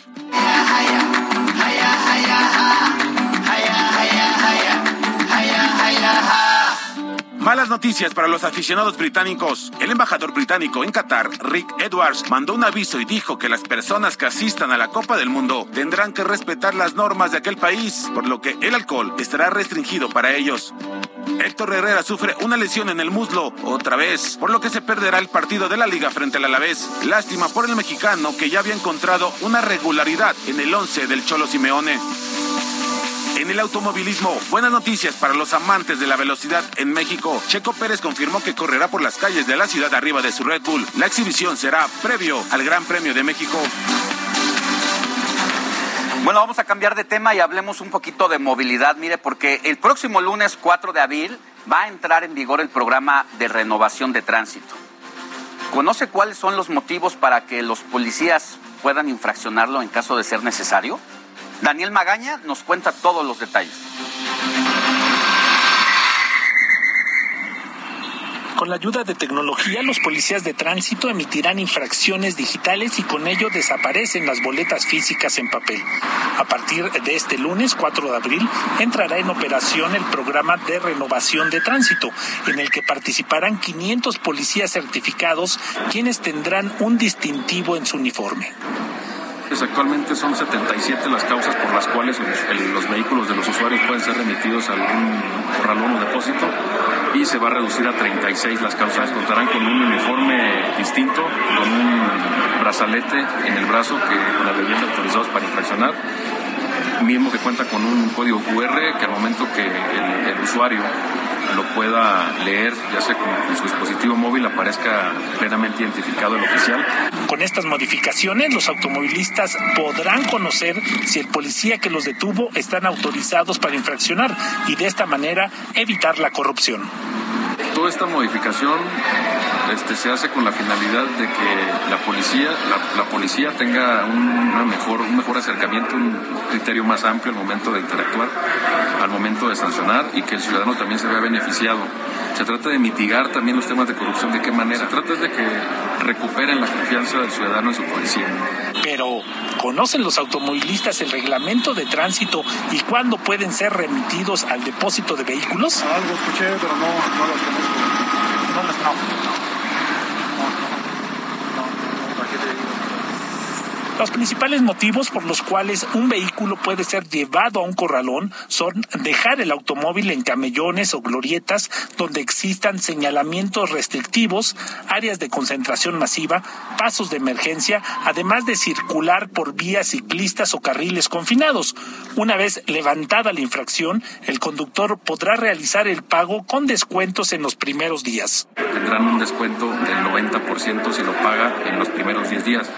Ya de los día, al concluir el mes, será un descuento del 50%, que prácticamente sigue siendo una, un descuento muy, muy importante para que puedan ser mucho menor la, la multa y precisamente que no se den este tipo de, de, actos de corrupción. De esta manera se busca que la ciudadanía tenga una mejor imagen de la policía de tránsito.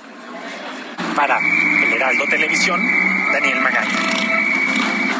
Bueno, pues las nuevas normas de tránsito van a entrar en vigor el lunes. Recuerde que solo los agentes autorizados son los que pueden imponer infracciones y estas serán de carácter monetario, mientras que las infracciones captadas por cámaras de seguridad consisten en curso o talleres, así como trabajos voluntarios. ¿De cuánto serán las nuevas multas por estacionarse en sitios prohibidos?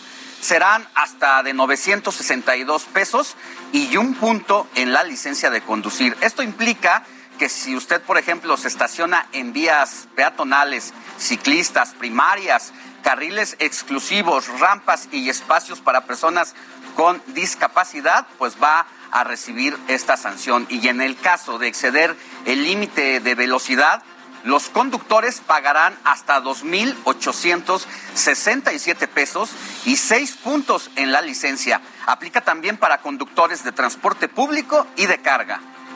Recuerden que cada auto con placa particular de la Ciudad de México cuenta con 10 puntos que serán restados en caso de incurrir en faltas al reglamento de tránsito. Por cada sanción se restará un punto, excepto al rebasar el límite de velocidad en más de 40% del límite permitido. Infracción que restará 6 puntos de los 10 puntos con los que usted cuenta para tener esta, esta licencia.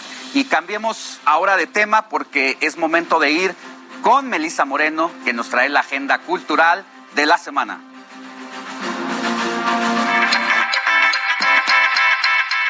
Bienvenidos a la Agenda Cultural del Heraldo de México. Yo soy Melissa Moreno y esto es lo más relevante que tengo para ustedes esta semana.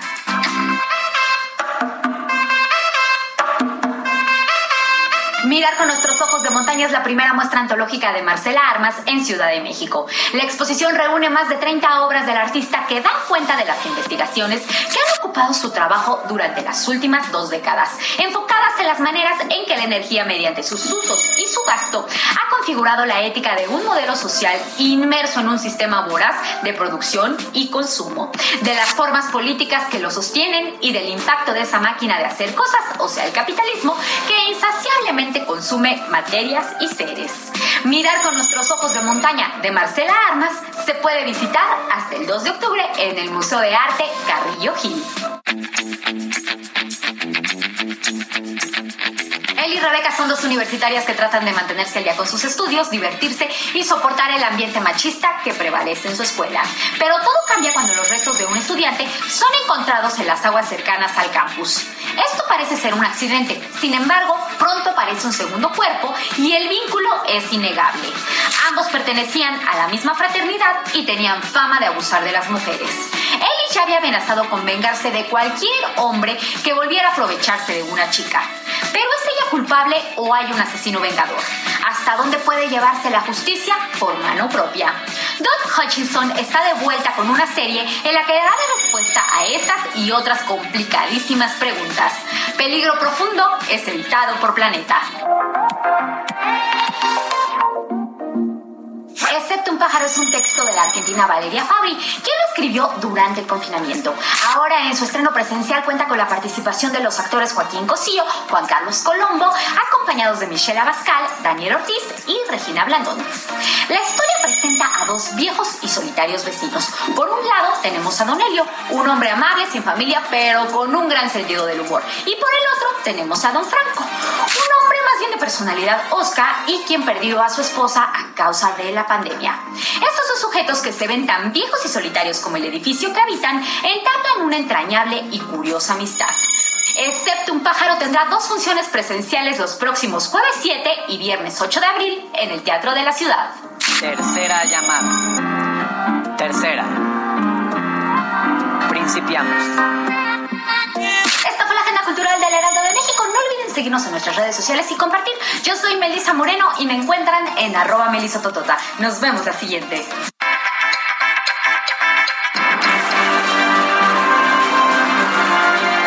Entrevista. Mire, con la pandemia hubo que adaptarse a estas nuevas circunstancias, como en el caso de los profesores. Tuvieron que eh, adaptarse rapidísimo al uso de la tecnología. Muchos de ellos no sabían manejar eh, las computadoras, los gadgets y sobre la marcha fueron improvisando. ¿Se imaginan lo difícil que es para un profesor captar la atención de sus alumnos, sobre todo si son muy pequeñitos? ¿Cómo hacerlo? Pues tuvieron que irlo inventando sobre la marcha, eh, error y prueba, y por eso es momento de hablar sobre cómo podrían los docentes capacitarse y mejorar la oferta de los cursos que se imparten. Eh, hay una plataforma educativa 100% mexicana que complementa la formación y que es pues primera en su, en su género y agradecemos precisamente hablar de esta eh, información pedagógica muy ad hoc a los nuevos tiempos y saludamos con gusto a Verónica Eribes. Eribes. Eribes, directora de Cursafy, para hablar sobre el tema. Verónica, muy buenos días, ¿cómo le va? Muy bien, muchas gracias. Gracias por la invitación a tu programa, Alejandro. Yo muy contenta y como emprendedora y como Cursafy, muy, muy agradecidos de estar en esta plataforma como lo es el Heraldo. Cuéntenos, ya hablábamos precisamente de esta pues implementación de la noche a la mañana por la pandemia y daba en la introducción que los profesores pues tuvieron que ingeniárselas, pero ya tenemos dos años de pues error y pruebas y faltaba algo que los ayudara al mismo tiempo a ellos capacitarse para ser sumamente didácticos y lograr pues impartir de esta manera. ¿Cómo se desarrolla? Mira, me gustaría este, profundizar un poquito más de que nosotros, Cursafy, no inicia post pandemia. Fue una idea pre-pandemia por el que el tema docente es un tema tan tan importante. Los docentes son los que tienen en sus manos a las futuras generaciones de nuestro país y del mundo. Así de importantes son ellos, ¿no? ¿Quién no ha estado, quién no se acuerda de haber estado con un docente? Aunque no hayas terminado una carrera, una secundaria, en algún momento te llevaron de la mano. Entonces ellos son los que pueden motivar o desmotivar a una persona para que siga o, o deje la escuela, ¿no? Eso en primera instancia. Entonces. Yo creo que a, yo creo que a todos en la primaria, en la secundaria, o llegamos a detestar algunas materias por la manera en que impartía nuestro profesor, o viceversa. Tenía a lo mejor un método interesante, una manera de contarte la historia muy peculiar que te captaba, y entonces decías, yo me quiero ir por esa por esa, vía, y esa va a ser mi formación en claro, claro, claro, y también eh, tú puedes llegar a ser ingeniero porque el maestro que te enseñó en la universidad era ingeniero en sistemas, ponle. Entonces, puede ser que ellos, o sea, te motiven tanto a poder seguir su carrera. Entonces, son muy importantes. Entonces, nosotros sabíamos que había un área de oportunidad enorme y siempre hemos dicho que para cambiar el mundo y que para que un país se desarrolle es la educación. Pero luego es qué está pasando con la educación, ¿no? Independientemente de todo lo que pueda suceder eh, por parte de, de, gobiernos y demás, eh, pues al final del día los maestros se tienen que capacitar, ¿no? O sea, ellos, ellos tienen necesidades y como lo dijiste con la pandemia, hubieron retos sumamente importantes porque después de que se colapsaron todos los sistemas educativos del mundo, ¿no? Nos dimos cuenta, o sea, se dieron cuenta también que tenían que meterse a la tecnología además de la tecnología, vienen temas súper importantes como estrategias de cómo enseñar a leer y escribir a los niños, ¿no? Fortalecer su formación pedagógica y, mejorar su práctica docente. Entonces, Cursafy nace por eso, nace eh, pre-pandemia como idea y después de la pandemia fue cuando arrancamos con... Sí, la pandemia acelera muchas cosas. Ya íbamos hacia allá, es decir, ya Japón había tomado algunas decisiones en torno al home office, por ejemplo, y sabíamos que íbamos a llegar en algún momento determinado de la historia eh, mexicana. Sin embargo, nos vimos eh, pues sorprendidos por esta pandemia y tuvimos que hacerlo de manera express. Eso es lo que ocurre en estos casos. ¿Cómo le hacen ustedes para interactuar con el profesor? y cuál es la, ruta por donde lo llevan precisamente para que su potencial a través de esta plataforma pueda ser más completo. Mira, eh, somos una startup en EdTech, entonces todo es por medio de la tecnología. Nosotros tenemos una plataforma súper intuitiva, fácil de manejar, que ese es un punto también súper importante para que puedan culminar sus cursos. El contenido es creado por expertos, formadores de docentes, o sea, no es cualquier persona, Ay, ¿quieres dar un curso? No, son eh, formadores de docentes con altas credenciales, maestrías, doctorados, investigadores en educación. Entonces, nuestro contenido es de calidad. Pero todo es por medio de la tecnología. Entonces, tenemos dos productos, son videocursos, cursos en línea. Los cursos en línea llevan el acompañamiento de un tutor y los videocursos son autoadministrables, son clases pregrabadas con actividades interactivas. Pero en ambos productos lo interesante es que son asincrónicos, que el maestro puede ir a, sus, a su ritmo y a su tiempo y, tiene 45 días para terminar su curso, ¿no? Entonces él sabe si le termina en tres, en tres semanas, en dos, dependiendo el tiempo que dedique a esto. ¿Cómo llegamos a ellos? Todo es por marketing digital, ¿no? Hacemos campañas, hacemos webinars gratuitos de tal forma que los maestros empiezan a conocer Cursafy, entre ellos van eh, compartiendo con sus grupos de maestros eh, estos webinars. Y pues como te digo, llevamos estos dos productos. La verdad es que el tiempo ahorita de todos es súper importante y la flexibilidad que Cursafy ofrece es lo que más les ha gustado también, además del contenido, por supuesto, pero que, que, se adaptan, ¿no? Porque también ellos son personas que tenían a sus hijos estudiando en casa, ¿no? Que también sufrieron pérdidas, que tuvieron cosas que, que hacer, que el tiempo era bien importante para ellos. ¿Cuánto dura un videocurso?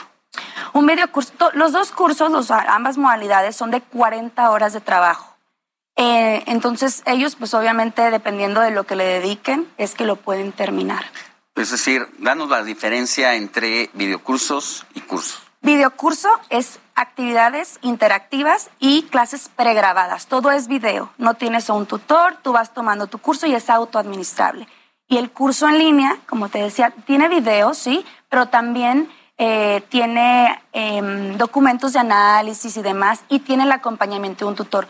Todo esto se lleva por medio de la plataforma, o sea, toda la comunicación entre el, entre el maestro y su tutor se lleva en la misma plataforma y bueno, pues eh, ambos tienen el mismo tiempo para que sean terminados, pero esa es la diferencia, el acompañamiento que se le da.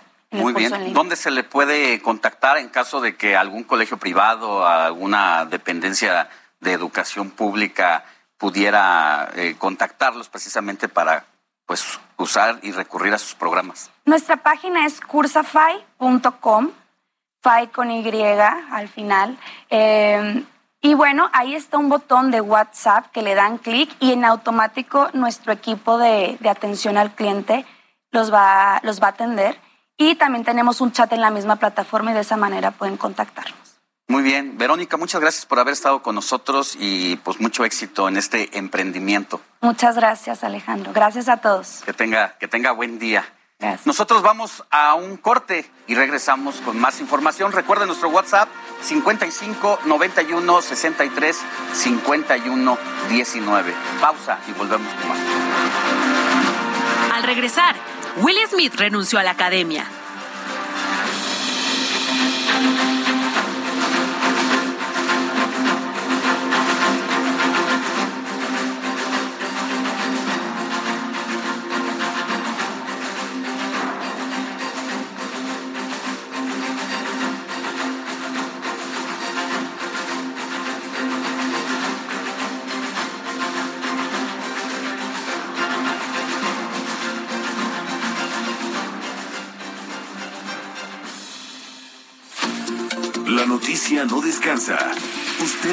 Estar bien informado también el fin de semana. Esto es Informativo El Heraldo Fin de Semana.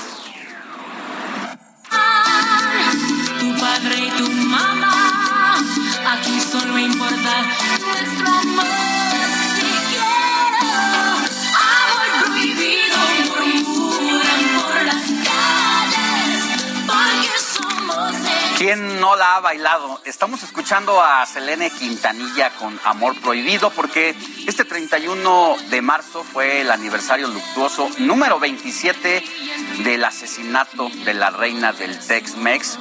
Fue un 31 de marzo de 1995 cuando Yolanda Saldívar, presidenta de su club de fans, le disparó por la espalda. Saldívar fue condenada a cadena perpetua y desde entonces pasa su vida en una cárcel de máxima seguridad allá en la ciudad de Texas, en los Estados Unidos. Recordemos, recordemos un poquito, un poquito más.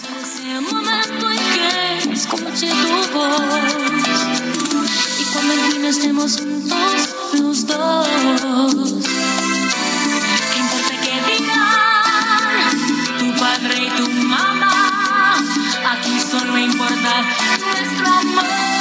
Siquiera amor prohibido murmuran por las calles, porque somos de distintas sociedades. Amor prohibido nos dice todo el mundo. Vámonos a la información. Mire, esta madrugada un bólido impactó sobre el volcán Popocatépetl al caer provocó un gran destello por la fricción con la atmósfera terrestre. Hasta el momento no hay evidencia de impacto en ninguna otra parte del país. Mire, para quienes nos siguen por radio, estamos viendo una cámara que graba permanentemente al volcán Popocatépetl para monitorearlo y de pronto desde la altura aparece como un destello, como un alito de luz que poco a poco va cobrando dimensión hasta explotar ahí encima, casi muy cerca del cráter del volcán Popocatépetl. Sí, es el impacto se ve se ve muy fuerte, llama mucho, mucho la atención, pero hasta ahora no ha reportado nada más tampoco la Secretaría de Gobernación a través de su Dirección de Protección Civil. Vamos a más información de la República Mexicana. En Tapachulas, Chiapas, agentes de la Guardia Nacional y del Instituto Nacional de Migración se enfrentaron con más de 500 migrantes en un intento por frenar el paso de su caravana rumbo al centro del país. Entre gritos y empujones, los indocumentados rompieron el cerco policial y cruzaron a toda velocidad, pero otros se fueron a golpes contra las fuerzas federales. Y vámonos a Michoacán, donde en un operativo conjunto, las fuerzas de gobierno federal y la Fiscalía del Estado detuvieron a cinco personas presuntamente ligadas con una célula delincuencial. Se investiga su participación en el ataque ocurrido a las instalaciones de la Fiscalía en Marabatío, así como en los hechos registrados el pasado domingo en un palenque de Sinapecuaro y que arrojó un saldo de 20 personas sin vida y cuatro, cuatro lesionados. Los detenidos serán puestos a disposición de la Fiscalía General de la República para que resuelva su situación jurídica. Y en más información de los estados, le cuento que el gobierno de Nayarit, ahí el doctor Miguel Ángel Navarro Quintero y el director general del Instituto, Instituto Mexicano del Seguro Social, Zoe Roblero, Robledo, dieron la bienvenida a 125 médicos residentes que darán atención en las unidades médicas del programa IMSS Bienestar para brindar un modelo de salud integral que brinde servicios a de médicos a familias comunidades y población en general.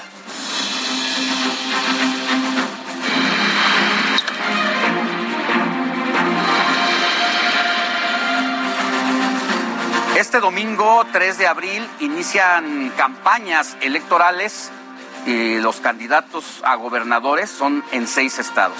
Serán Aguascalientes, Durango, Hidalgo, Oaxaca, Quintana Roo y Tamaulipas, donde además de gubernatura se van a disputar presidencias municipales y diputaciones. Estas campañas durarán dos meses, concluyendo el 1 de junio, para concretar las elecciones el 5 de junio. Hay que destacar que estas elecciones serán las más grandes e importantes que organizará el INE previo a las elecciones presidenciales del 2024. Por esto, revisemos cuáles son los candidatos y qué, qué se compite por cada gobierno.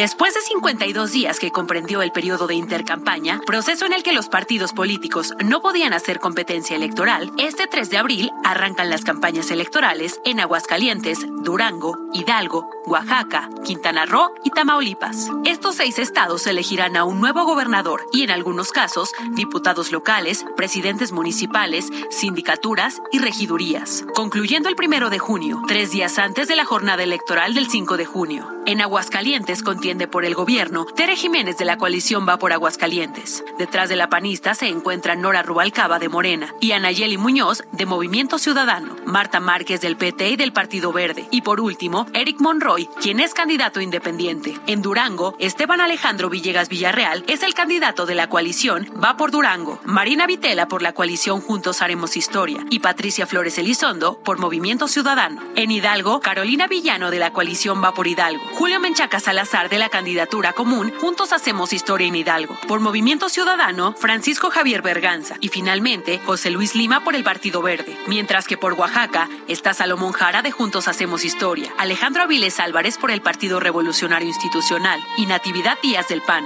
Dulce Alejandra García Morlán es candidata de Movimiento Ciudadano. Versaína Sael López por Nueva Alianza. Y por último, los candidatos independientes indígenas Jesús López Rodríguez y Mauricio Cruz Varga. Quintana Roo es otro de los estados que cambiará de gobierno. Tiene a la diputada federal Laura Fernández Piña de la Alianza Va por Quintana Roo, Mara Lezama, la presidenta municipal de Cancún, quien es morenista y pidió licencia para competir por la gubernatura del estado. Leslie Hendricks del PRI, Nibardo Mena, que representará al partido Movimiento Auténtico Social, y el senador con licencia, José Luis Pech, será el candidato de Movimiento Ciudadano. Por último, los candidatos de Tamaulipas, Arturo Díez de Movimiento Ciudadano, de la coalición Va por Tamaulipas, César Verástegui y Américo Villarreal por la Alianza Morena PT y Verde Ecologista.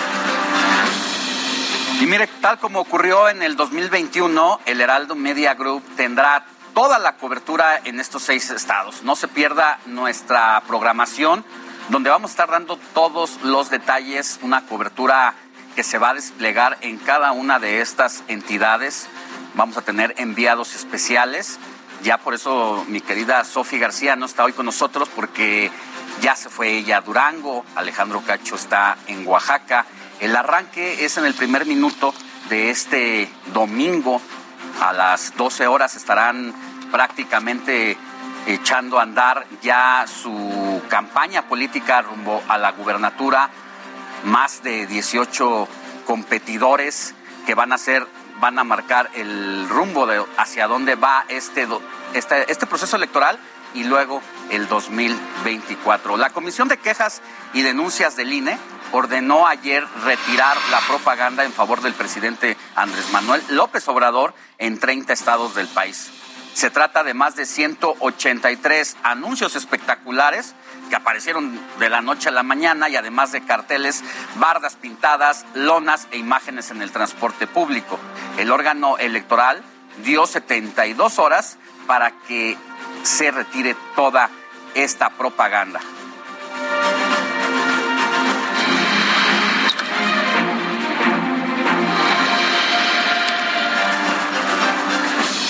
Vamos a otras noticias porque al puro estilo de Abraham Arreola, que nos tiene preparado el desresumen informativo.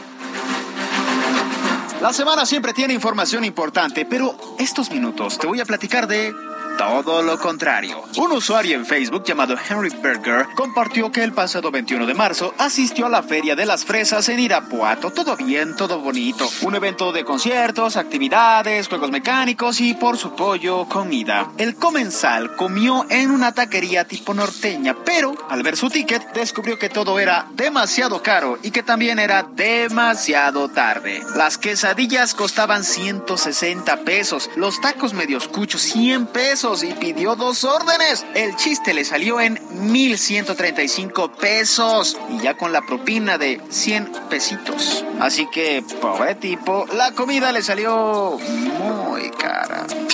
Elon Musk ha insinuado que podría lanzar una nueva red social en Twitter. Musk preguntó si esa plataforma, o sea Twitter, respetaba la libertad de expresión y todos dijeron que no. Qué cosa, ¿no? Típico de Twitter, siempre en contra de todo. Cuando un estudiante le preguntó si estaba pensando en crear una nueva red social, Elon Musk pensó y comentó que en serio lo estaba planteándoselo mucho. ¿Acaso creará una nueva red social? La neta ya pa' qué.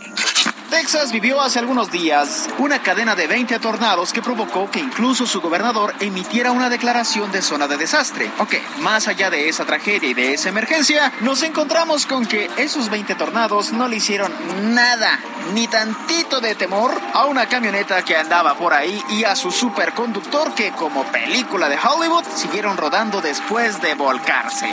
Así, con esas llantotas andan en la calle. Y otra viralísima es este trabajador de una farmacia que bailaba alegremente siendo una bella botarga hasta que descubrió el aterrador suceso que ocurría a sus espaldas. El ratero viene entrado y la botarga moviendo la pancita cuando se da cuenta de lo que está ocurriendo. ¡Ay, qué miedo! Lo que más se encanta es cómo tira su cartel diciendo, ¡ay, vamos, no me pagan para esto! Ahora ya están bien informados o tal vez no, pero ¿a poco no están bien chidos los temas? Yo soy Abraham Arreola y esto fue el Desresumen Informativo. Muchas gracias.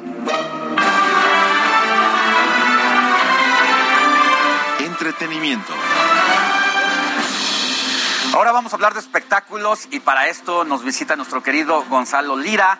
Él es experto en, en estos temas, pero sobre todo en cine. ¿Qué pasó ayer ante la renuncia de Will Smith a la academia? Mi querido Gonz, muy buenos días. Muy buenos días, muchas gracias por la invitación, Alex. Y sí, ¿qué pasó ayer y qué ha estado pasando todos los días? Eh, yo sigo creyendo que hay algo de jiribilla en todo este tema. ¿Una estrategia? Yo creo que sí la hay. A ver, de entrada, no corrieron a Will Smith de la academia. La academia no ha hecho nada. Will Smith renunció. Pareciera que quiere seguir generando controversia, que quiere seguir generando ruido y que además renuncia ya que tiene el Oscar en la mano. Lo más que había hecho la academia es vamos a investigar y vamos a ver qué va a pasar. Si vamos a ver cómo lo a una, a una sanción. Claro, pero no les convenía sacarlo. Will Smith es uno de los miembros eh, que genera pues más dinero de entrada, ¿no? Que tiene más carisma y que más quiere la gente. Entonces yo no creo que fueran a tomar medidas tan drásticas con este señor respecto a sus acciones. Y, hay muchas cosas ahí como muy extrañas y que me hacen a mí dudar. Y, yo sé que hay gente que va a decir, ¿cómo puedes estar dudando de eso? Se vio que le pegó tú me puedes pegar ahorita en la televisión, ¿no?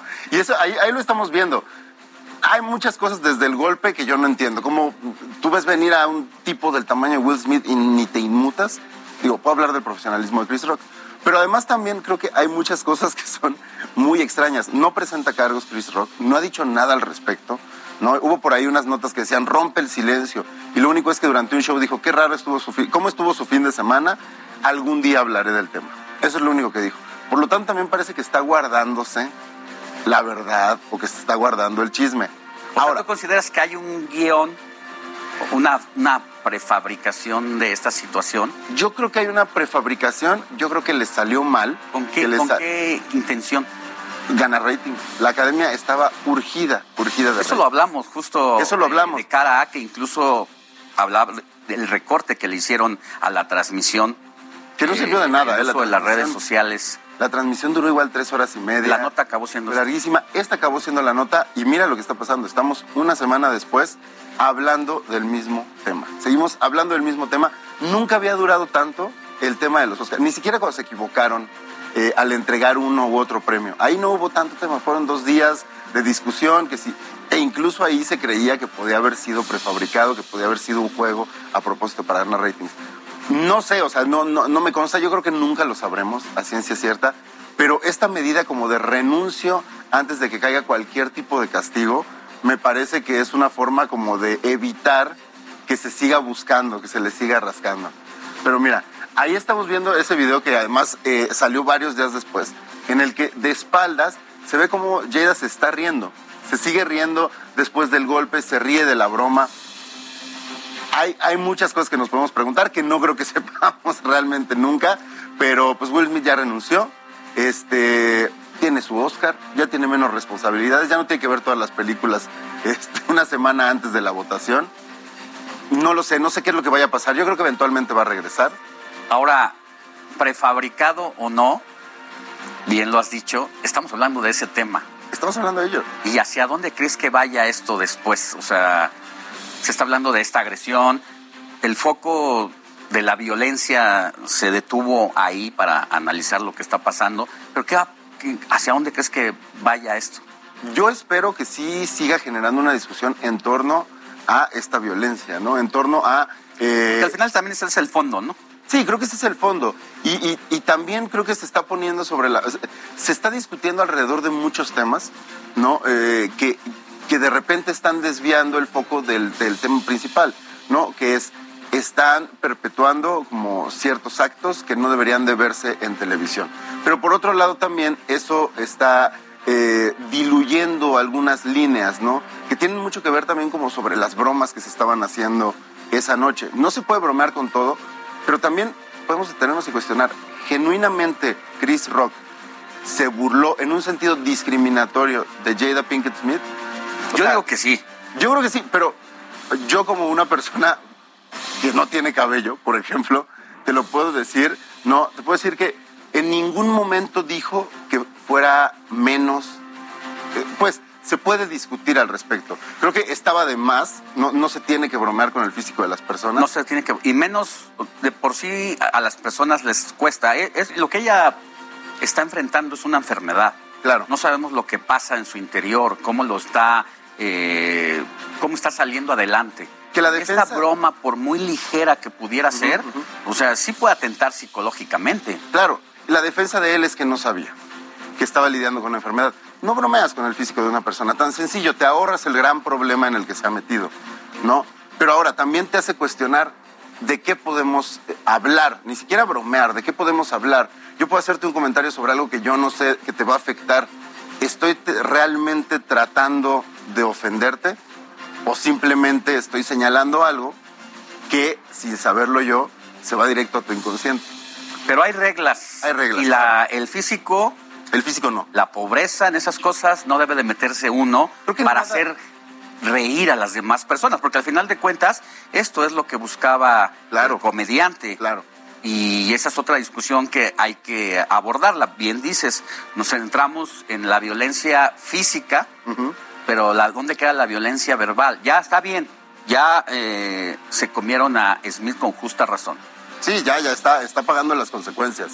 haya sido fabricado o no. Ahí está, porque es un asunto que está pasando y que todavía nos resistimos Por a, donde a esta Era situación. innecesaria esa, e- esa reacción. No, es más, si el tipo es un tipo violento, si el tipo quiere encarar, ¿por qué tuvo que hacerlo en vivo durante la transmisión? Y también te habla de, de una apatía ahí rara que tiene que ver con esta necesidad de foco, con esta necesidad de atención, de ser el centro del show. Cuando se sube y recibe el premio, todo, todo el, eh, digamos, todo su discurso se trata absolutamente de él. Se trata completamente de él, de lo que hace, por qué Del lo yo-yo. hace. Exacto, es el yoyo completamente. Y, y creo que ahí es también donde tenemos que ver qué tipo de persona está recibiendo ese premio, por qué está actuando de esa forma y cuáles son las consecuencias. Da, da para seguir discutiendo, pero yo creo que ya podemos dejar de lado que si Will Smith, que si no, hay que centrarnos en esto que representa, esto que refleja y qué cartas se pueden tomar. sobre Así el es. tema.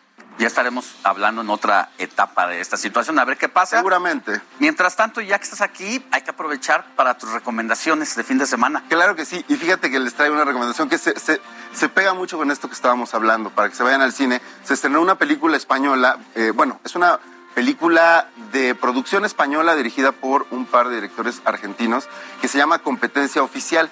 Competencia Oficial es una película que nos cuenta la historia de una directora de cine, que es Penélope Cruz, que eh, se prepara para hacer una película con dos de los mejores actores, un, un actor argentino, un actor español, que entre ellos está Antonio Banderas. ¿Y qué es lo que pasa conforme se van preparando esta película? El duelo de egos entre estos dos actores. Es una comedia divertidísima en la que, y no es spoiler, nunca vamos a ver la película que están filmando, sino que todo se queda en los ensayos rumbo a esa película. Pero cómo esto va generando choques de egos, cómo esto va generando eh, que se cuestionen constantemente. Cualquier parecido con la... Cualquier parecido con cualquier este, actor es mera coincidencia. Pero es que justo se burla un poco de eso, ¿no? Ya. Se burla un poco de cómo estos actores, pues eh, lo que buscan es el foco constante. Lo disfrazan de arte, lo disfrazan de política, lo disfrazan de cualquier cosa, pero todo tiene que ver completamente ¿En dónde está? con eso. Eso lo encuentran ya en los cines, en las salas de cine la encuentran. Y si se quieren ir al teatro, esta es una producción de alguien de aquí de casa, Oscar Uriel está produciendo una adaptación muy interesante de Hamlet de William Shakespeare en el Foro Lucerna, que vale mucho la pena de entrada porque eh, vamos a ver a una Hamlet. No, no es un Hamlet, es una mujer Hamlet que está enamorada de otra mujer, ¿no? Y que además está completamente eh, adaptada a la época actual eh, con un elenco espectacular. Creo que es una buena forma de entrar a William Shakespeare si nunca lo han visto. O que si les gustan las adaptaciones que se han hecho, no sé, por ejemplo, pensando en Baz Luhrmann, Leonardo DiCaprio, eh, esta adaptación de los años 90, finales de los 90, creo que esto es algo muy similar. pero en teatro y, y la verdad es que está muy bien logrado. Pues vamos a verla a la Hamlet, a ver si también seguramente va a ser una encantadora. Irene Azuela, que es una gran actriz, así que vale mucho la pena. Muchas gracias, mi querido Gons. Nos escuchamos o nos vemos la próxima. Claro que sí. Gracias. Mientras tanto, nosotros vamos a las calles de la Ciudad de México porque allá anda nuestro compañero Javier Ruiz. Buenos días, Javier, ¿dónde te encuentras? Hola Alex, ¿qué tal? Te saludo con gusto, excelente mañana. Nos encontramos justamente en la explanada de la alcaldía Xochimilco y es que Alex, pues después de dos años de pandemia, nuevamente regresa la flor más bella del ejido a la alcaldía Xochimilco. Dos años y medio que pues se tuvo que cancelar justamente por la pandemia. El día de mañana comenzará justamente y estará culminando hasta el 10 de abril, prácticamente es una semana. Estarán participando pues eh, cerca de 12 mujeres de diferentes alcaldías. Aunado a ello, una invitación espe especial al pueblo de, de, de, Cuba y también a el estado de Veracruz. Lo que nos han referido es que pues se tiene contemplado que haya diferentes actividades, principalmente musicales, eh, algunas culturales. En la explanada ya han colocado algunos stands donde pues se colocarán algunas eh, personas, principalmente pues de venta de flores, algunos artesanos que hacen pues, eh, pues con la flor algunas de estas artesanías. También mencionar que se han colocado en este punto pues ya algunos equipos de sonido, ya están haciendo las pruebas de sonido y también pues ya han colocado algunas romerías, principalmente pues un corredor eh, gastronómico que estará funcionando ya el día de mañana cerca del mediodía, donde va a haber pues antojitos mexicanos, principalmente eh, platillos típicos también de aquí de la zona de Xochimilco y pensionar que también va a haber un área dedicada a la floricultura. Justamente pues en este punto eh, colocarán pues diferentes eh, pues flores, diferentes arreglos y también pues se van a dar algunos talleres de cómo pues eh, se empieza a cultivar las diferentes eh, flores en este punto, cómo se les da el mantenimiento y también pues estarán a la venta en este punto. Aunado a ello también ya se monta un importante dispositivo de seguridad por parte de elementos de la Secretaría de Seguridad Ciudadana, donde estarán participando pues más de mil uniformados, al menos también aunado a ello hemos visto ya algunos recorridos por parte de elementos de la Guardia Nacional para salvaguardar pues la integridad de todas las personas que lleguen a este eh, punto. Se espera una derrama económica también de más de 125 millones que solo se quedarán pues en esta alcaldía porque todas las personas que están pues eh, participando en este evento pues son eh, vecinos, son todos los que se encuentran aquí y también mencionar finalmente que se espera que lleguen más de 340 mil personas. De momento... Pues mira, después de dos años de haberse suspendido el evento, es una gran opción. Eh, en este momento eh, vemos, de acuerdo a las imágenes que has presentado, que hay personas que ya inmediatamente le tomaron la idea al gobierno de quitarse el cubrebocas En, en espacios abiertos, como es el caso. Sí, eh, sí, efectivamente, Alex, pues eh, la recomendación que ya eh, dio, pues justamente el gobierno el día de ayer, que pues prácticamente ya al aire libre, pues van a poder ya dejar de utilizar de manera pues concreta el cubrebocas. Esto lo anunció el gobierno de la Ciudad de México, así que va a ser, aunque pues es al aire libre, pues también lo que sí hemos podido observar que muchas personas pues se encuentran en este punto utilizando pues también los cubrebocas. De momento, ese reporte que tenemos. Gracias, Javier. Hasta luego, buenos días. Y de preferencia use el cubrebocas porque va a haber mucha gente y es mejor tenerlo puesto. Vamos a una pausa y volvemos con más información. Al volver, el luchador Hombre Bala Jr. estará en el estudio.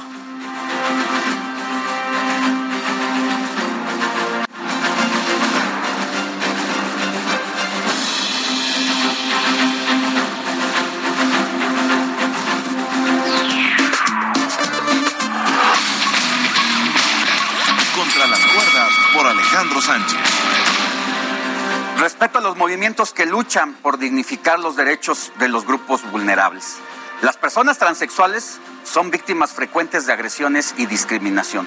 Su condición suele incomodar porque desafían las convenciones de género, las creencias religiosas y los roles establecidos. Estudios serios revelan que 8 de cada 10 trans han sufrido agresiones físicas a lo largo de su vida.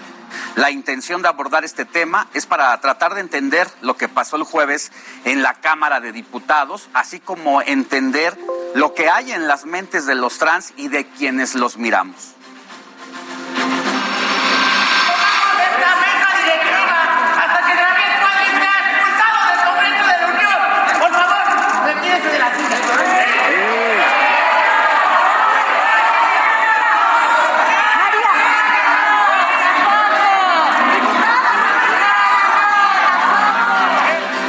Lo que voy a decir está basado en estudios y conclusiones científicas. La población transgénero presenta dificultades de tipo psicológico por el rechazo, por los ataques y discriminación vividos.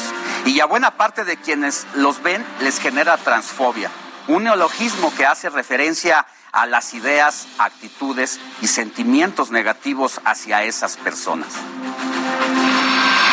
Notar que el señor Luevano me está amenazando dentro del Pleno y que no da ningún argumento al tema que estamos tratando, solamente insulta y descalifica. Es cierto que la legislatura está haciendo historia gracias a una lucha de años de los grupos vulnerables, pues como parte de la llamada cuota arcoíris en la reforma electoral, tenemos en la Cámara de Diputados por primera vez a dos personas trans. Se trata de Salma Luébano y María Clemente García. Ambas empujan la misma agenda en defensa de derechos humanos. Sin embargo, a pesar de los avances legales y sociales de los últimos años, dentro del Palacio Legislativo también ocurre lo que en las calles, en los tianguis o mercados. ¡Fuera! ¡Maricón tu padre! ¡Y maricones ustedes, bola de cobardes! ¡Ustedes sí son maricones! ya vete a tu lugar. ¡No me voy a ir! ¿Cómo la ves? ¡Oblígame! Y eso es lo que se vivió el jueves en el Día Internacional de la Visibilidad Transgénero. Puede ser que el contexto motive a los trans en la propia Cámara de Diputados a actuar de manera impulsiva y de reacción a la misma violencia recibida. Pero eso no lo justifica. Exactamente ahí radica el reto como ser humano. Claro, ahorita llegó con Cuadri y ¿qué hizo? ¡Ay, que soy mujer! Vean el Ustedes tamaño, sí, la fuerza, la transfobia la y su ignorancia y su ignorancia y su odio. No, es su ignorancia, grábenla. No te dejo pasar. ¡Trabaja! ¡Ella te paga! ¡Trabaja! ¡Trabaja! Veníamos del caso Will Smith en los Oscar, donde el foco de la crítica social se centra en la reacción de quien golpea, no en lo que lo motivó a hacerlo. Es decir, la enseñanza es que ahora las peleas sociales se deben ganar por, por percepción.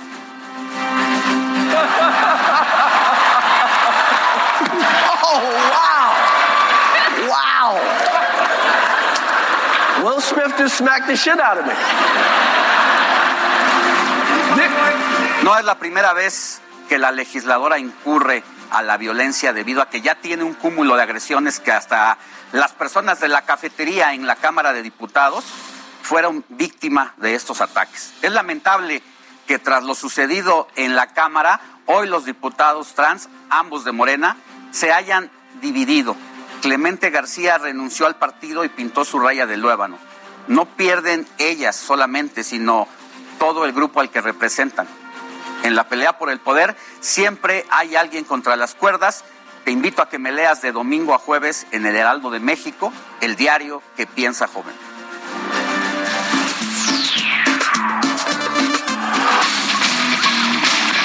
Contra las cuerdas por Alejandro Sánchez. Cambiamos de tema, es momento de saludar a Elsa Ramírez y que nos hable sobre cómo el arrendamiento es una de las actividades que muchas personas toman como segunda actividad económica o como una forma de obtener ingresos y otros lo ocupan como opción que les permite ahorrar. Pero ¿cuál es la parte errónea de esto? Buenos días, Elsa, cuéntanos. Alex, ¿qué tal? ¿Cómo te va? Muy buenos días. Cuéntanos eh, este tema de una actividad, puede ser a veces secundaria, que ayude a tener mayores ingresos o también dedicarte al 100%. Claro que sí, Alex. Fíjate que el arrendamiento, por, por, a lo largo de, de, la vida de nuestras familias, sin duda ha sido considerado como parte de los ingresos eh, el hacer un activo de un inmueble que nosotros podamos tener este ingreso mensual. Y desde luego que ha sido un objetivo que hemos escuchado de toda la vida a través de nuestras familias, de, de nuestros orígenes y nuestras raíces. Y siempre ha sido un buen negocio, desde luego. Sin embargo, para que esto sea para usted, que es aquella persona que decide, yo quiero rentar un inmueble, quiero que sea una inversión segura y tener este retorno de inversión, ese ingreso mensual que me permita cubrir mis necesidades, debemos entender algo muy interesante. Finalmente, el arrendamiento es un negocio. Y este negocio tiene que estar cuidado con ciertas características. Como cualquier otro negocio, necesitamos considerar muchos principios financieros. Entre ellos será que para que este inmueble tenga el retorno de inversión y ese ingreso que nosotros estamos esperando, también tiene que ser considerado el costo fijo que nos permita que esto suceda. Incluso lo vemos en la capitalización de rentas. Si nosotros tenemos el ingreso por el arrendamiento, vamos a tener una renta bruta. Después de gastos tendremos una renta neta. Esto va a permitir que usted esté muy cercano de lo que usted necesita para que pueda tener números exactos y que esta experiencia de rentar un inmueble sea una muy buena experiencia de negocios. Por otro lado, por la naturaleza jurídica misma del arrendamiento, de esta posesión que se cede al inquilino en el momento que se cede este uso y goce temporal del inmueble, usted como arrendador, el arrendatario va a pagar por ese uso y goce temporal. Pero qué distinto sería que podamos minimizar los riesgos de arrendamiento. El arrendamiento por esta misma naturaleza siempre va a tener riesgos. Eso es importante saberlo. Siempre que nosotros estemos mejor capacitados, más cercanos a lo que realmente implica en su totalidad el negocio que nosotros queremos hacer, estaremos preparados en caso de que tengamos un escenario no favorable. ¿Cómo lo vamos a lograr? De una manera sencilla. Primero que usted entienda perfectamente que vamos a ceder este uso y goce temporal, usted va a tener un ingreso por ello que va a pagar el arrendatario, pero se va a ceder ese, esa posesión del inmueble. ¿Qué es lo que va a pasar? Necesitamos un muy buen contrato de arrendamiento porque estas dos obligaciones del arrendador y el arrendatario se van a consolidar en ese contrato de arrendamiento, que tiene que ser hecho por especialistas, con un clausulado que pueda regular muy bien ambas obligaciones y derechos. Y que tengamos, en caso de que tengamos un incumplimiento, también se pueda considerar el procedimiento jurídico para la recuperación o exigencia del cumplimiento de ese contrato. Después tenemos que tener las garantías. Dos garantías importantes. La recuperación del inmueble, quién se va a encargar de ese litigio, los costos que pudiera generar y también que tengamos una garantía que nos pueda garantizar también, valga la redundancia, que usted tenga el cumplimiento del pago si es que el arrendatario no lo hace. Esto puede ser a través de tres figuras, el obligado solidario, un fiador con un bien raíz libre de gravamen o un aval. Y para ello es importante considerar también la inmediatez de la recuperación de esa liquidez, así como los procesos, si pueden ser por la vía mercantil, si pueden ser por la vía judicial. Por esto, el también tendrá que ser considerado un poco las características del inquilino, del mercado, del tipo de cliente, para que tampoco el arrendamiento sea poco accesible comercialmente. Que sea de una manera comercial muy accesible para usted, señor propietario, también para los inquilinos, que de alguna manera quisiéramos pedir muchos requisitos, pero a veces no es posible. Y esto puede ser con base a que usted no se preocupe porque sí hablamos de muchos temas de obligaciones fiscales, como lo dijimos la ocasión pasada, y algo que puede ser una solución muy buena para usted es contar con un asesor inmobiliario preferentemente. Para que él le pueda decir las obligaciones fiscales, como le dijimos la semana pasada, que cumple usted con las obligaciones por ingresos de arrendamiento, un buen contrato hecho por especialistas, como lo hacemos nosotros en Legal Global Consulting, para usted, incluso la posibilidad de firmar a distancia, porque a lo mejor ni vive aquí, y que su inmueble sea rentado con una base sólida a través del contrato de arrendamiento, con una firma electrónica, como lo hacemos en Legal Global Consulting. Y con base a ello, realmente podremos tener una, una buena experiencia de negocios, el ingreso que nosotros necesitamos sea totalmente seguro y con las garantías necesarias. Por un lado, tengo que recuperar el inmueble, que la parte jurídica y el litigio me la ponga Legal Global, que ellos se arreglen, yo ya no tengo que enfrentar un despacho de abogados especialistas en materia inmobiliaria que también me dirá respecto de mis impuestos y las obligaciones fiscales que debo cumplir. Y también, por otro lado, que tengamos la garantía para recuperar los adeudos, que ese dinero que no le pagaron regrese a su mano con una explicación real acompañada de los procesos jurídicos para que usted pueda recuperar la posesión del inmueble porque el dominio ya lo tiene el propietario.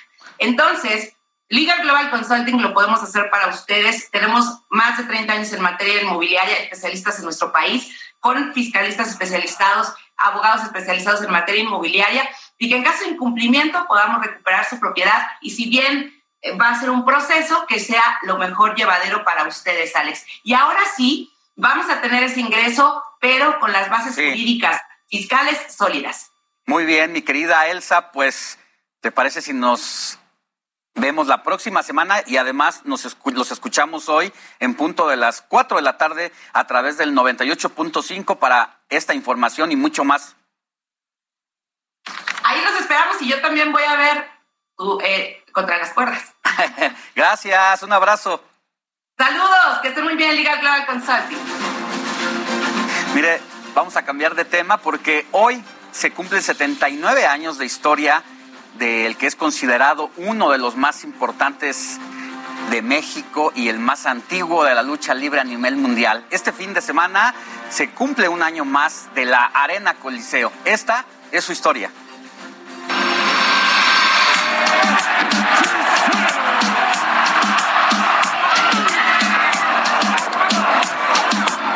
Enclavada en el corazón del centro histórico de la Ciudad de México, un lugar donde en cada rincón se respira la historia de la lucha libre, un recinto que ha vivido épocas doradas desde 1943. La historia de esos grandes precursores, de esos grandes ídolos, que fue como Tarzán López, eh, Gori Guerrero, El Santo, Jacob Bryan, Rolando Vera, Blue Demon, de esa gente que debutó eh, inauguró esta gran arena, ¿no? Una arena con un nombre a nivel mundial. La Arena Coliseo, o como el buen aficionado a la lucha la conoce, el embudo de Perú 77, fue inaugurada un 2 de abril de 1943. Un recinto que también ha sido trampolín de grandes figuras del boxeo. Aquí se inició el torneo de guantes de oro, que fue un semillero de, de talento del boxeo mexicano.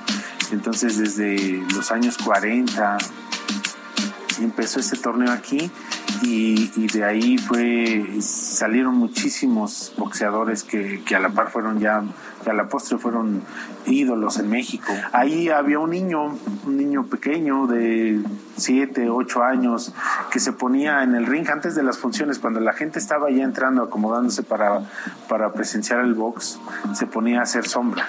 Después este niño que le decían el ratoncito, pues se convirtió en el, ratón Macías, uno de los más grandes ídolos del boxeo mexicano. Cuna de grandes estrellas, el embudo de Perú 77 se caracteriza por tener un sabor muy especial.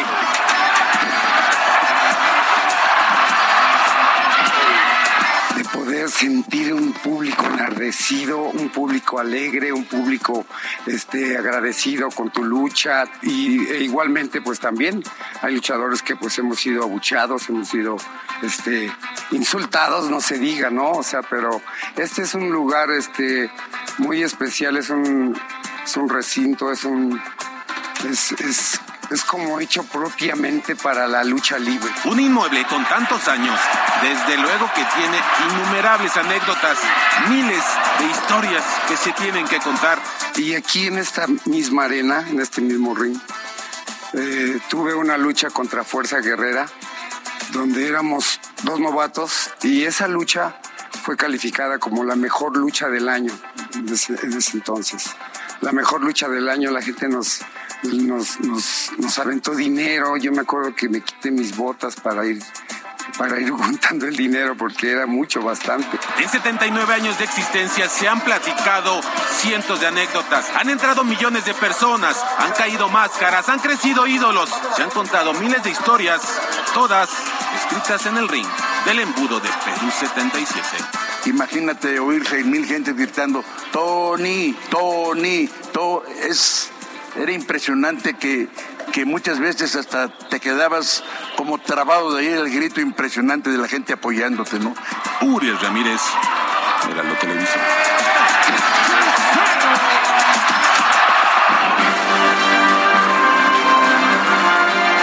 Entrevista.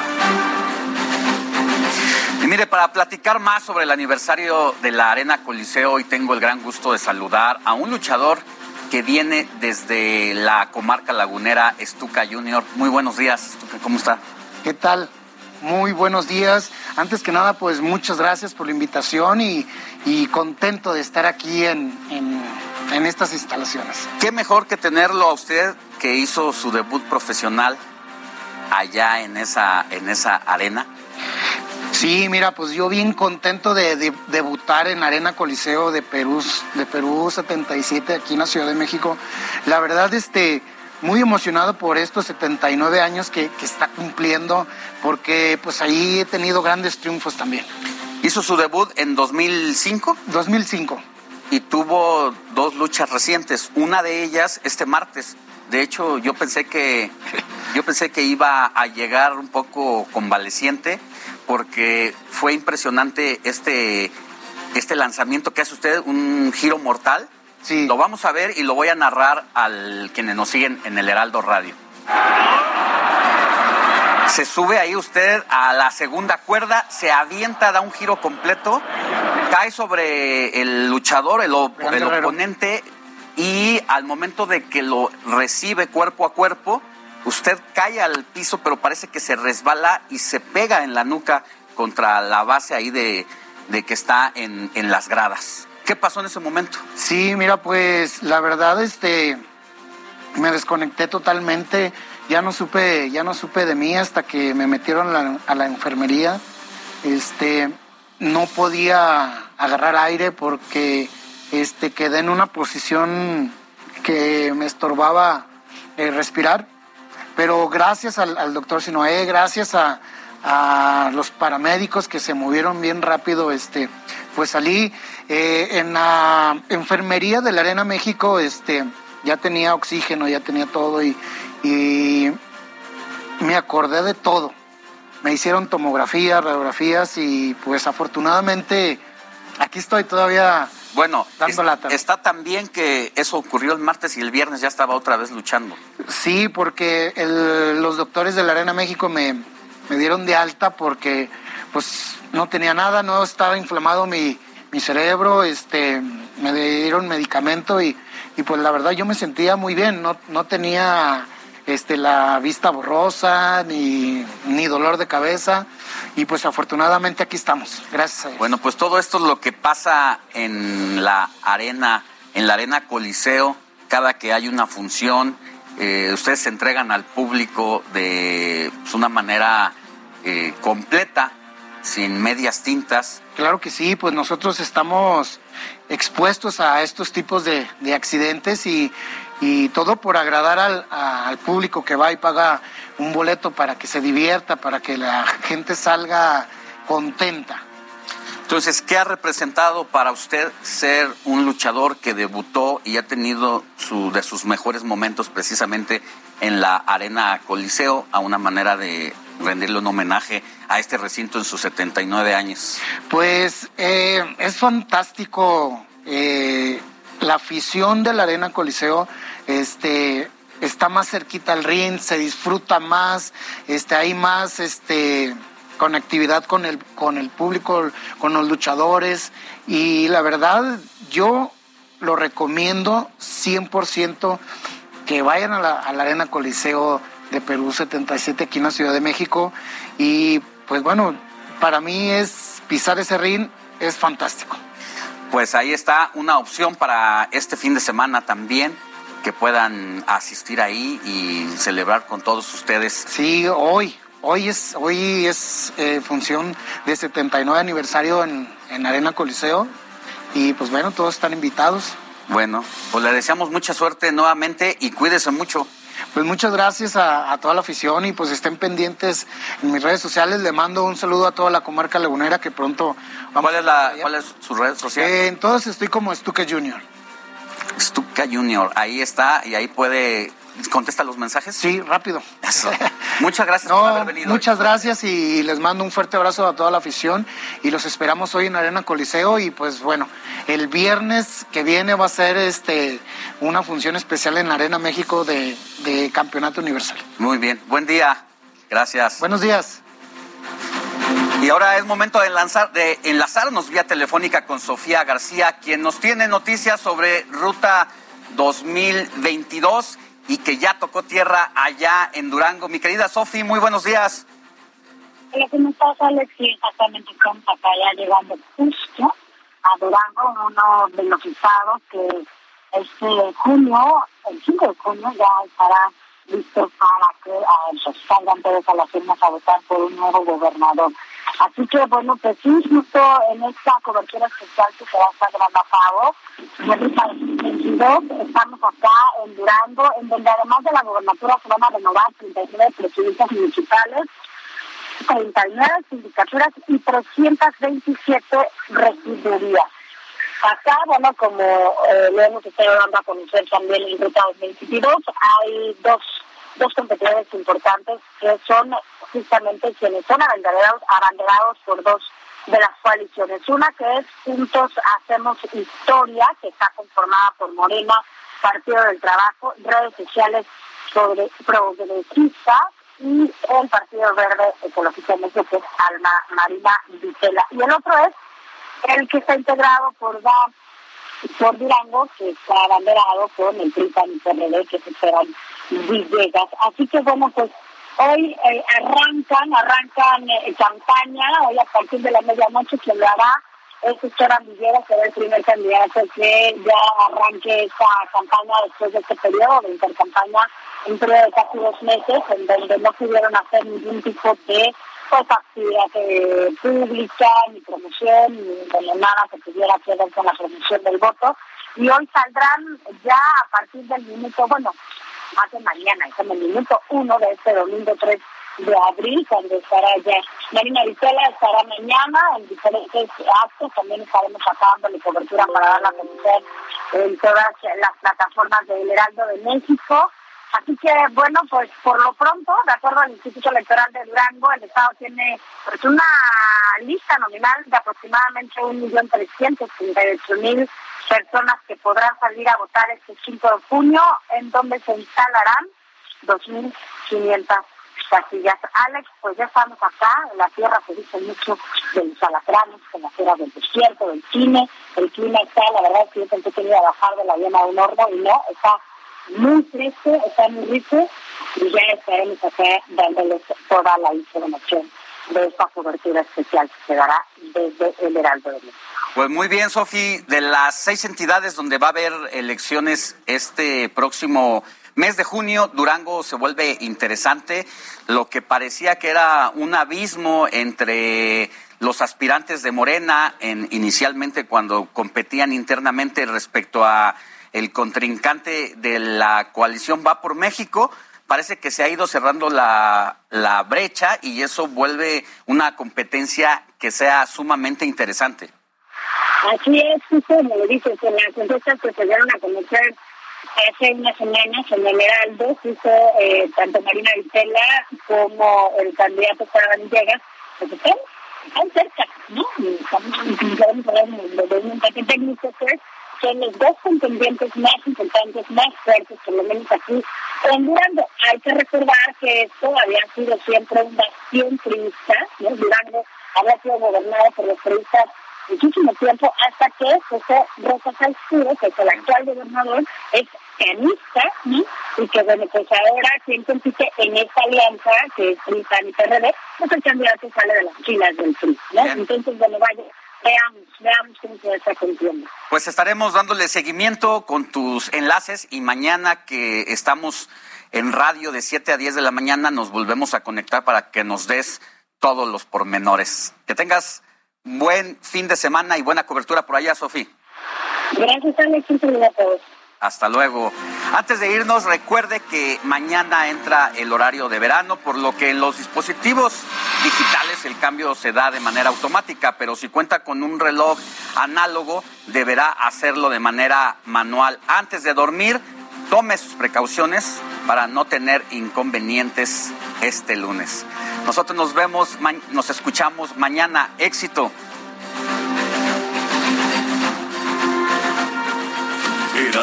Media Group presentó Informativo El Heraldo Fin de Semana con Sofía García y Alejandro Sánchez a través de El Heraldo Radio. Con la H que sí suena y ahora también se escucha.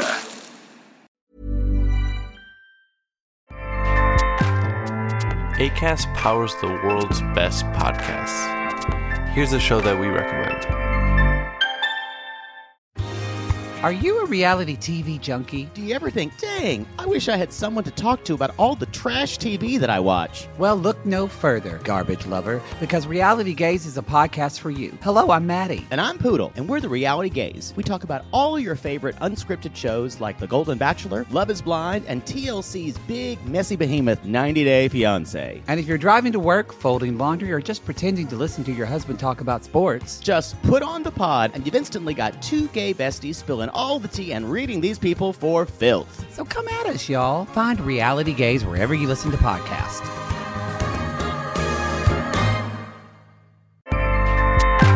ACAST helps creators launch, grow, and monetize their podcasts everywhere. ACAST.com.